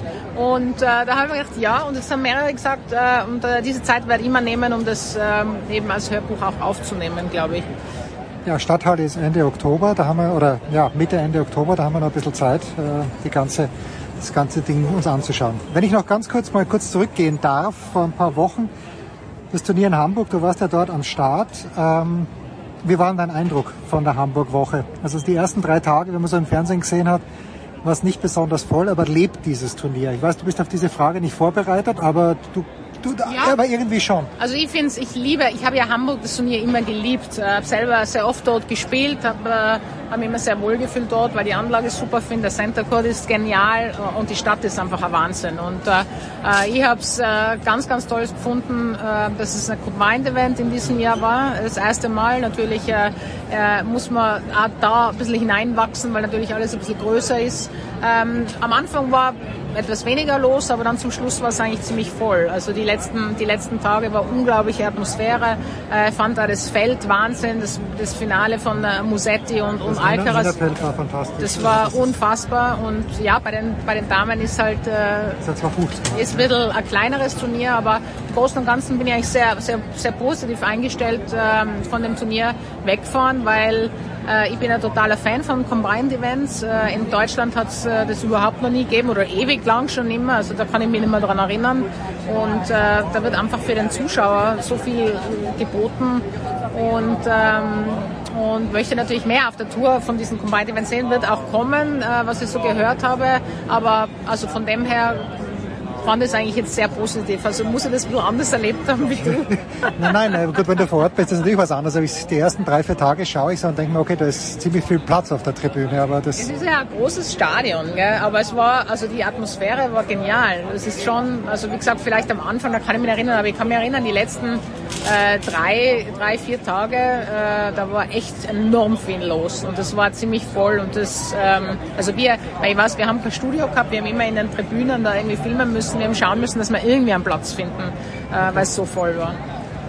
Jetzt schließe ich noch ganz schnell den Kreis zu deinem Partner in Crime, Mats Wilander nämlich. Würdest du sagen, ich, ich sage von vorne, er ist eine Legende, aber Mats ist schon eine Tennislegende, oder? Ja, natürlich, na, absolut ist er eine Tennislegende. Also Mats hat äh, sieben Grand Slam Turniere gewonnen. Ich kenne ihn jetzt äh, anders als, als, als andere, sowas von bodenständig, ist sowas äh, äh, von normal, das ist ein Wahnsinn. Und äh, ich liebe es, mit ihm zu arbeiten. Ich habe ja mit vielen äh, unterschiedlichen äh, äh Menschen und, und, und, und ähm, äh, Ex-Tennisspielern gearbeitet und ähm, er, er, überrascht mich immer wieder. Er hat immer wieder andere Antworten, er hat immer wieder andere Ansichten und äh, man neigt natürlich, wenn man jetzt viel fürs Fernsehen macht, sich äh, zu wiederholen und das ist, ist bei ihm nie äh, der Fall. Und von dem her finde ich es äh, immer sehr spannend, mit ihm zusammenzuarbeiten, weil er eben immer was Neues äh, gibt. Ich finde, dass das kein anderer so macht wie er. Und, ähm, und also vom Menschlichen her, da gibt es sowieso nichts, also da ist eins A. Warum sage ich das? Es gibt hier ein Medienrestaurant, wo eben die Journalisten hingehen. Und wer, wen habe ich jeden Tag dort gesehen? Das ist Mats Wilander, der dort reingeht, siebenfacher Grand Slam Champion. Ich habe mal so überlegt, mindestens Top 20 All-Time, wenn man so mal die Tennisspieler sieht. Und Mats nimmt sich da was auch immer jeden Tag, setzt sich dorthin, komplett unprätentiös es redet ihn zum Glück keiner an, weil ich glaube, wir seine Ruhe haben. Aber selbst wenn man ihn ansprechen würde, das finde ich einfach stark. Ja, das ist stark. Äh, ja, aber er hat ja Zutritt natürlich in der Players Lounge. Er hat gesagt, dort geht das sicher nicht hin. Äh, das ist ganz witzig, weil das Essen dort sehr gut ist. Ich gehe zum Beispiel immer dort hin ja, und hole mir mal Essen, ja, weil man denkt, ich will mich gescheit ernähren. Und er hat gesagt, na, dann bringt ihn niemand drauf. Er will da eigentlich keinen Segen und das ist ihm irgendwie fast unangenehm. Ich konnte ihn überzeugen, jeden Tag ein Auto zu bestellen, damit ich mitfahren kann, weil er kriegt natürlich ein Auto als ehemaliger Champion. Also wirklich, er ist so äh, normal. Du kannst ihn auch immer ansprechen, egal wer das ist, auf ihn zugehen und, und was fragen. Er liebt Tennis, äh, das ist seine, seine Leidenschaft und äh, ja, fühlt sich wahrscheinlich jetzt schon mehr als, ähm, als Journalist sozusagen oder als, als, als äh, gerade als Eurosportler, als, als, als ehemaliger Tennisspieler. Aber er kann sich an alles noch ganz genau erinnern äh, im Vergleich zu mir. Ich kann mir an vieles nicht mehr erinnern von meiner Tenniskarriere. Er kann sich, glaube ich, an jeden Punkt erinnern. Deshalb hat sie es ja aufgeschrieben, die Babsi-Chat. Ich bin, was ich bin, damit da nicht so viel verloren geht. Ja, und das war's. Wie gesagt, mit der Babsi habe ich das noch in New York aufgenommen. Ich äh, bin zurück. Nächste Woche gibt's die Big Show 577. Vielleicht haben wir auch ein Daily mit dem Anchorman. Muss man mal schauen. Einfach mal unsere Website checken. Auf jeden Fall am Sonntag gibt's dann mit Andreas Renner Musikradio 360. Und kommende Woche aller Voraussicht nach fliege an dieser Stelle zu sagen Big Show 577.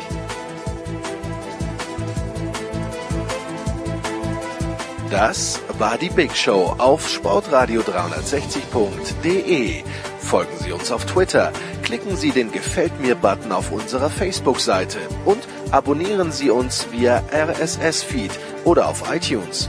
Die nächste Ausgabe der Big Show gibt es am kommenden Donnerstag. Bis dahin sollten Sie die Zeit nutzen und die weiteren Angebote auf sportradio360.de wahrnehmen. Play Ball! Da ist gar nichts toll!